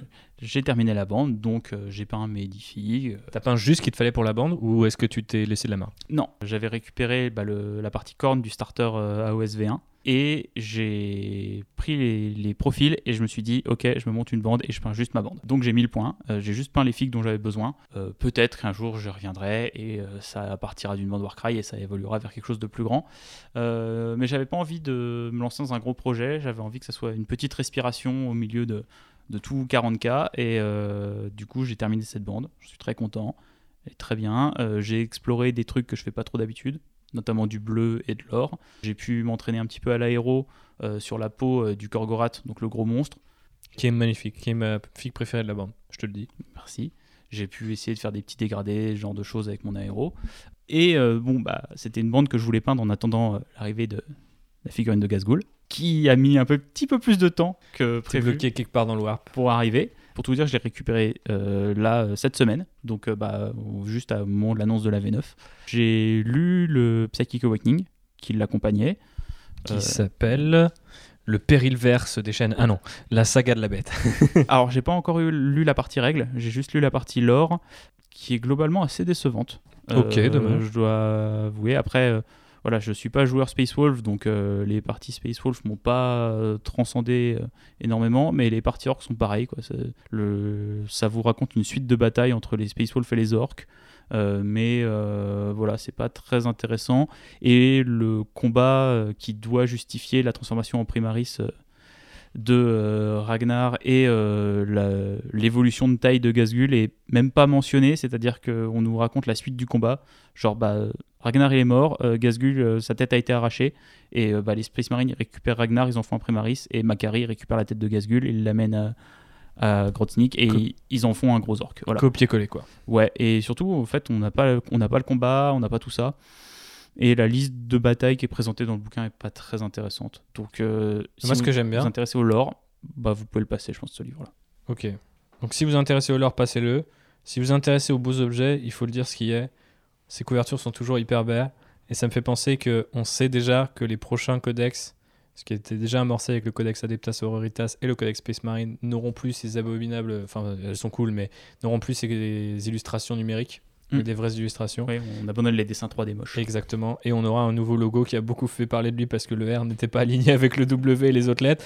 Mais euh, maintenant que je revois euh, l'ancien logo, je me dis effectivement le nouveau logo, euh, mon cerveau l'a déjà intégré visiblement. Mm. Mais ouais, non, on n'en a pas parlé parce que c'est un détail. mais il est sympa le nouveau logo. Je trouve qu'il fait très Top Gun, très militaire. Il y a un côté presque G.I. Joe, je crois, disait Thomas, justement, euh, notre ami joueur en écran, mais il, n'a pas tout à fait tort. Mais au début, j'étais là, genre, qu'est-ce que c'est que ce truc? J'avais plus un feeling Star Wars, en fait. Tu sais, que la ligne rouge euh, et le même, tu les bruits, le fait que c'est animé, tu sur une espèce d'écran un peu pixelisé et tout, vraiment à old school, tu vois. Mais effectivement, je vois euh, d'où vient la, vibe un peu militaire et Top Gun. Mais au final, en, quelques, en quelques heures, voire quelques jours, j'ai fini par l'accepter. Et puis, bon, même si je l'aimais pas, pas comme si j'achetais pas le logo, tu vois. Genre, c'est pas comme s'il était euh, imprimé sur la figue en plein milieu de sa tronche. Donc ça, ça devrait aller. T'as fait des décors C'est-à-dire qu'en attendant Gasgul, je m'étais dit, bah tiens, euh, je vais faire des décors. Parce que euh, je voulais faire des décors pour 40 000, parce que j'en avais pas mal, mais qui étaient à peine sous-couchés ou qui nous avaient servi pour jouer, mais qui n'étaient pas peints. Et bah, je me suis dit, pour l'occasion, bah, je vais faire des trucs que j'ai pas l'habitude de faire. Euh, bon, c'est euh, aussi parce que j'ai renversé mon pot d'Agraxor Shade et que du coup, j'allais galérer à ancrer les décors. Quelle indignité. Bah ouais, bah écoute, euh, quand le, au bout du troisième jour du confinement, tu renverses ton Agraxor Shade, tu cherches des solutions alternatives. Et j'avais acheté il y a quelques temps un peu de peinture à l'huile pour essayer bah, de faire des ancrages à la peinture à l'huile et d'avoir un côté grimdark sur mes figurines. Et bah, j'ai pu essayer ça sur des décors. Donc j'ai peint les décors de Speed Freaks et j'ai commencé à peindre quelques ruines aussi euh, que j'avais récupérées d'une boîte de décor Kill Team qui était à l'époque euh, très avantageuse euh, en termes de quantité de décor pour le prix. T'as bien fait. Et bah, je me suis bien amusé avec la peinture à l'huile. C'est très différent de la peinture à l'acrylique. Parce qu'en fait, ce que vous faites, c'est que vous appliquez votre peinture à l'huile. Donc vous devez diluer votre peinture avec du white spirit. il existe du white spirit, notamment en boutique d'art, qui ne sent pas. Donc euh, ça vous éclate pas la tête euh, comme euh, si vous achetez du White Spirit chez, chez Brico Dépôt ou chez Castorama. Dommage. Non mais si tu veux te shooter à la colle aussi, tu peux. Hein. Super glue, c'est meilleur. ok. Et en fait, une fois que vous avez appliqué, bah, là c'était un gros lavis en fait que j'ai fait en mélangeant de la peinture marron avec du white spirit. Vous pouvez, une fois que c'est sec, revenir avec bah, notamment un coton-tige, ça se fait très bien, que vous venez tremper dans le white spirit et avec lequel vous allez pouvoir essuyer en fait. La peinture euh, à, l'huile, elle va repartir et euh, ça va vous permettre bah, de réaccentuer certaines euh, zones sur lesquelles vous aviez mis beaucoup de peinture et tout en donner un, côté très sale en fait et très crade à, tout cas bah, là sur des décors. Et bah, moi je me suis vraiment amusé à faire ça. Je trouve ça super sympa. Il y a vraiment un côté rigolo où bah, une fois que la figue elle est toute sale, on prend son petit coton-tige, on la nettoie, on fait ressortir les arêtes, on fait ressortir les zones où il y avait de la couleur et tout. C'est très différent du travail peinture à l'acrylique où en fait vous allez venir poser des couches successives qui vont s'ajouter les unes sur les autres et c'est cette accumulation de couches qui va vous donner le rendu. Là, vous pouvez rajouter, enlever, euh, et puis même si vous avez trop enlevé, bah, vous revenez avec de la peinture, vous en remettez, et il n'y a pas cet effet euh, accumulation qu'on peut avoir avec l'acrylique. Euh, c'était super sympa. Je continuerai à faire mes décors comme ça, et bah voilà, ça m'a permis d'essayer des nouveaux trucs. Et moi, c'est quelque chose que j'aime bien dans ce hobby, c'est d'essayer des nouvelles techniques de peinture, de pas rester sur mes acquis et d'apprendre des nouveaux trucs. C'était cool. C'est une belle philosophie. Et d'ailleurs, euh, si vous voulez, comme JB, essayer des nouveaux trucs, et eh ben rendez-vous sur nos réseaux sociaux où on aura posté euh, normalement un petit euh, tuto étape par étape. J'en ai profité pour prendre des petites photos au fur et à mesure de, mon avancement. Et on vous montrera ça. C'est très très simple à faire en fait. Yes. Toi, de ton côté, qu'est-ce que tu as fait? bah, moi, j'ai fait pas mal de choses. J'ai continué d'avancer sur mes pirates. Je suis pas loin d'en avoir 20. Euh, donc euh, sur les 30 que j'ai monté, euh, je crois, juste avant le confinement, pendant le confinement, je sais plus exactement, le temps passe bizarrement comme si on était piégé dans le warp. J'ai fait ça. j'ai aussi créé un officier et son escouade de commandement pour ma garde impériale via du coup une escouade qui vient de Kill Team Rock Trader, donc c'est une des variantes du jeu d'escarmouche Kill Team, et d'un personnage de Blackstone Fortress qui est plutôt un jeu de, de campagne, d'aventure narrative euh, et de coopération. J'ai pris l'un de ces persos qui normalement est une sorte de pirate de l'espace qu'on appelle un rock trader. Et je l'ai transformé en commandant pour ma guerre impériale. En bidouillant, mais de rien, pas mal de trucs. Je me suis mis en difficulté un peu tout seul. Euh, je me suis dit, bon, en fait, si je pète ce truc-là, j'ai pas d'autre choix. Il va falloir sculpter, il va falloir combler le dos de cette figue qui sera vide. Ce que j'ai fait, et avec euh, succès, j'ai aussi rajouté de la fourrure à son petit chien pour qu'il soit un peu plus flouf et euh, j'ai hâte de le peindre et vous le montrer parce que pour l'instant je l'ai juste monté et sous-couché. Mais euh, voilà, je me récompense toujours avec de temps en temps une figurine de la garde impériale entre deux projets ou entre deux sessions de, Pirates ou de Age of Sigmar.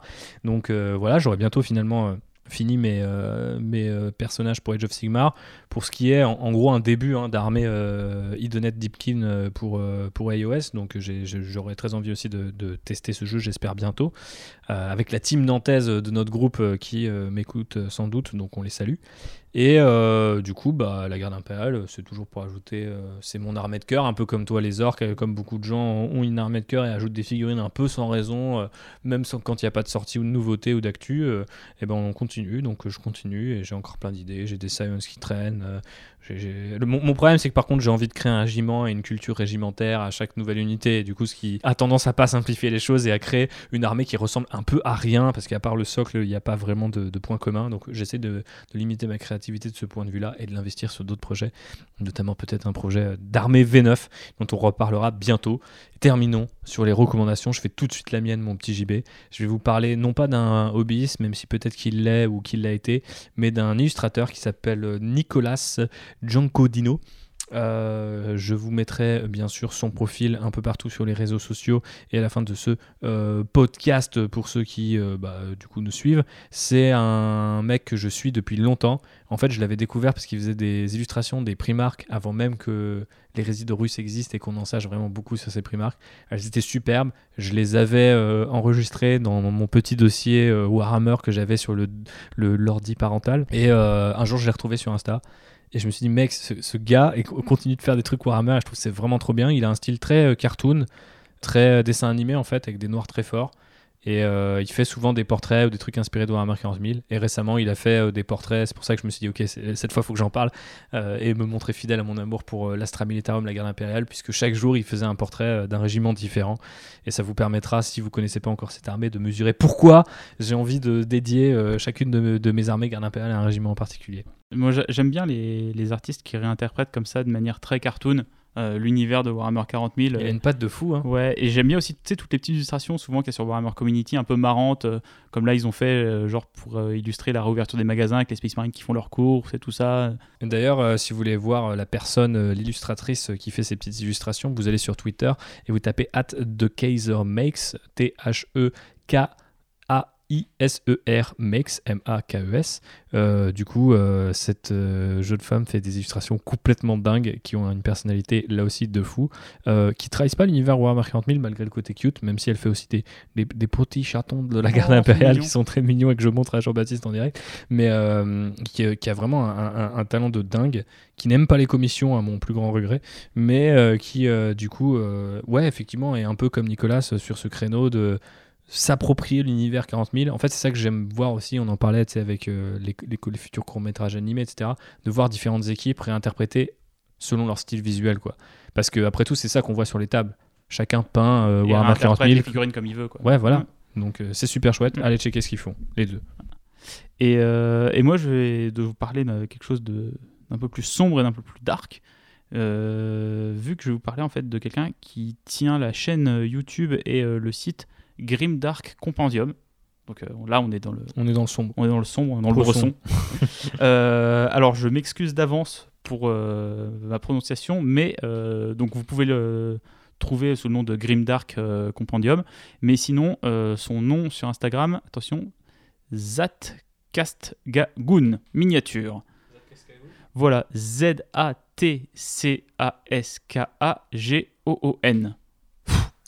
C'était chaud. Voilà, Mais t'as réussi. Grimdark. Compendium, vous le retrouverez. Euh, et du coup, c'est quelqu'un qui notamment utilise de la peinture à l'huile, qui utilise euh, des peintures pour maquettes, euh, donc euh, à base de enamel. Euh, je ne sais pas exactement comment tu le traduis en français ou si c'est traduisible. Des peintures, des peintures Tamiya, des peintures base de solvant et, et tout qui ça. est interactive, donc ouais, à base d'alcool et tout ça, pour peindre des Warhammer du coup dans un style très proche de John Blanche.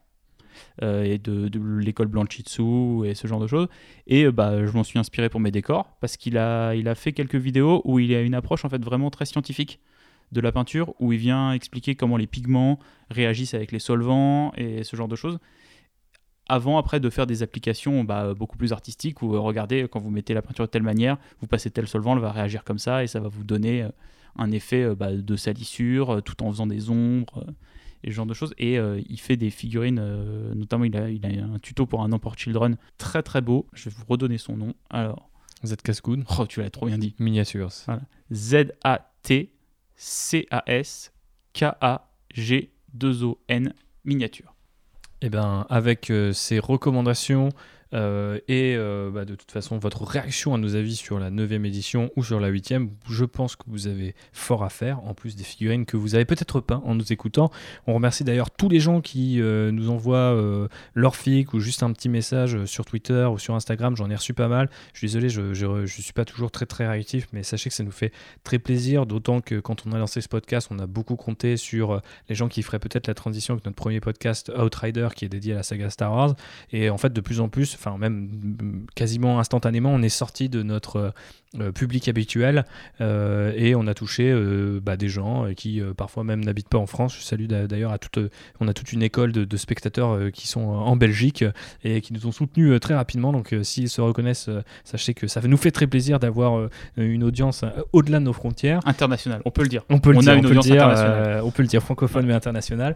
Si vous êtes en train de, de peindre, de monter des figues ou de faire quoi que ce soit en rapport avec le hobby en nous écoutant, bah, n'oubliez pas de nous taguer, envoyez-nous nos figues. Euh, On n'est pas les plus Envoyez-nous nos experts. figues, non, envoyez-nous vos figues. Envoyez-nous vos figues, effectivement. Bah, vous pouvez aussi nous envoyer nos figues en disant Ouais, elles sont super cool, j'ai aimé et tout. Euh, vous pouvez retweeter, hein, c'est une, une manière d'envoyer nos figues. Tu vois, JB, t'es mauvaise langue. Mais n'hésitez pas, du coup, on sait que. Enfin, moi, je sais qu'en en peignant, j'écoute énormément d'émissions en live ou aussi des podcasts. euh, ça a toujours été euh, euh, ce pourquoi, en fait, j'écoute des podcasts parce que c'était un moment où mon cerveau est extrêmement disponible parce que mes mains sont occupées sur quelque chose d'autre. Donc, bah, on, aimerait grandir aussi de ce côté-là. Donc, franchement, n'hésitez pas à chaque fois à nous taguer ou juste à nous, nous faire un petit coucou dès que vous êtes là-dessus. parce que ce serait cool qu'un jour on soit un peu comme Warhammer Community, qu'on ait juste à dropper un truc en mode montrez-nous vos armées Space Marine d'un coup on ait une, marée de, Space Marine qui nous attaque. Ça serait hyper cool. Et c'est déjà un petit peu ça à notre niveau. Et donc ça fait plaisir. Et euh, on espère que les prochains épisodes euh, vous plairont autant que euh, les précédents et autant que celui-ci. La suite, c'est quoi? C'est sans doute beaucoup de Warhammer 40 000 via la 9 édition. Bah, la fin de Psychic Awakening Et toutes les figues qui, mine de rien, ont été annoncées dans les précédentes previews, parce qu'on a les luminettes, on a les géants AOS, on avait euh, des figues pour Warhammer Underworld, euh, je pense qu'il y avait des Iron Jaws, des Daughter of Cain, Et du Warcry. il y a du Warcry, il y a Fabius Bill, euh, il y a des Necrons, il y a des Inquisitrices, il y a plein de trucs cool qui vont arriver.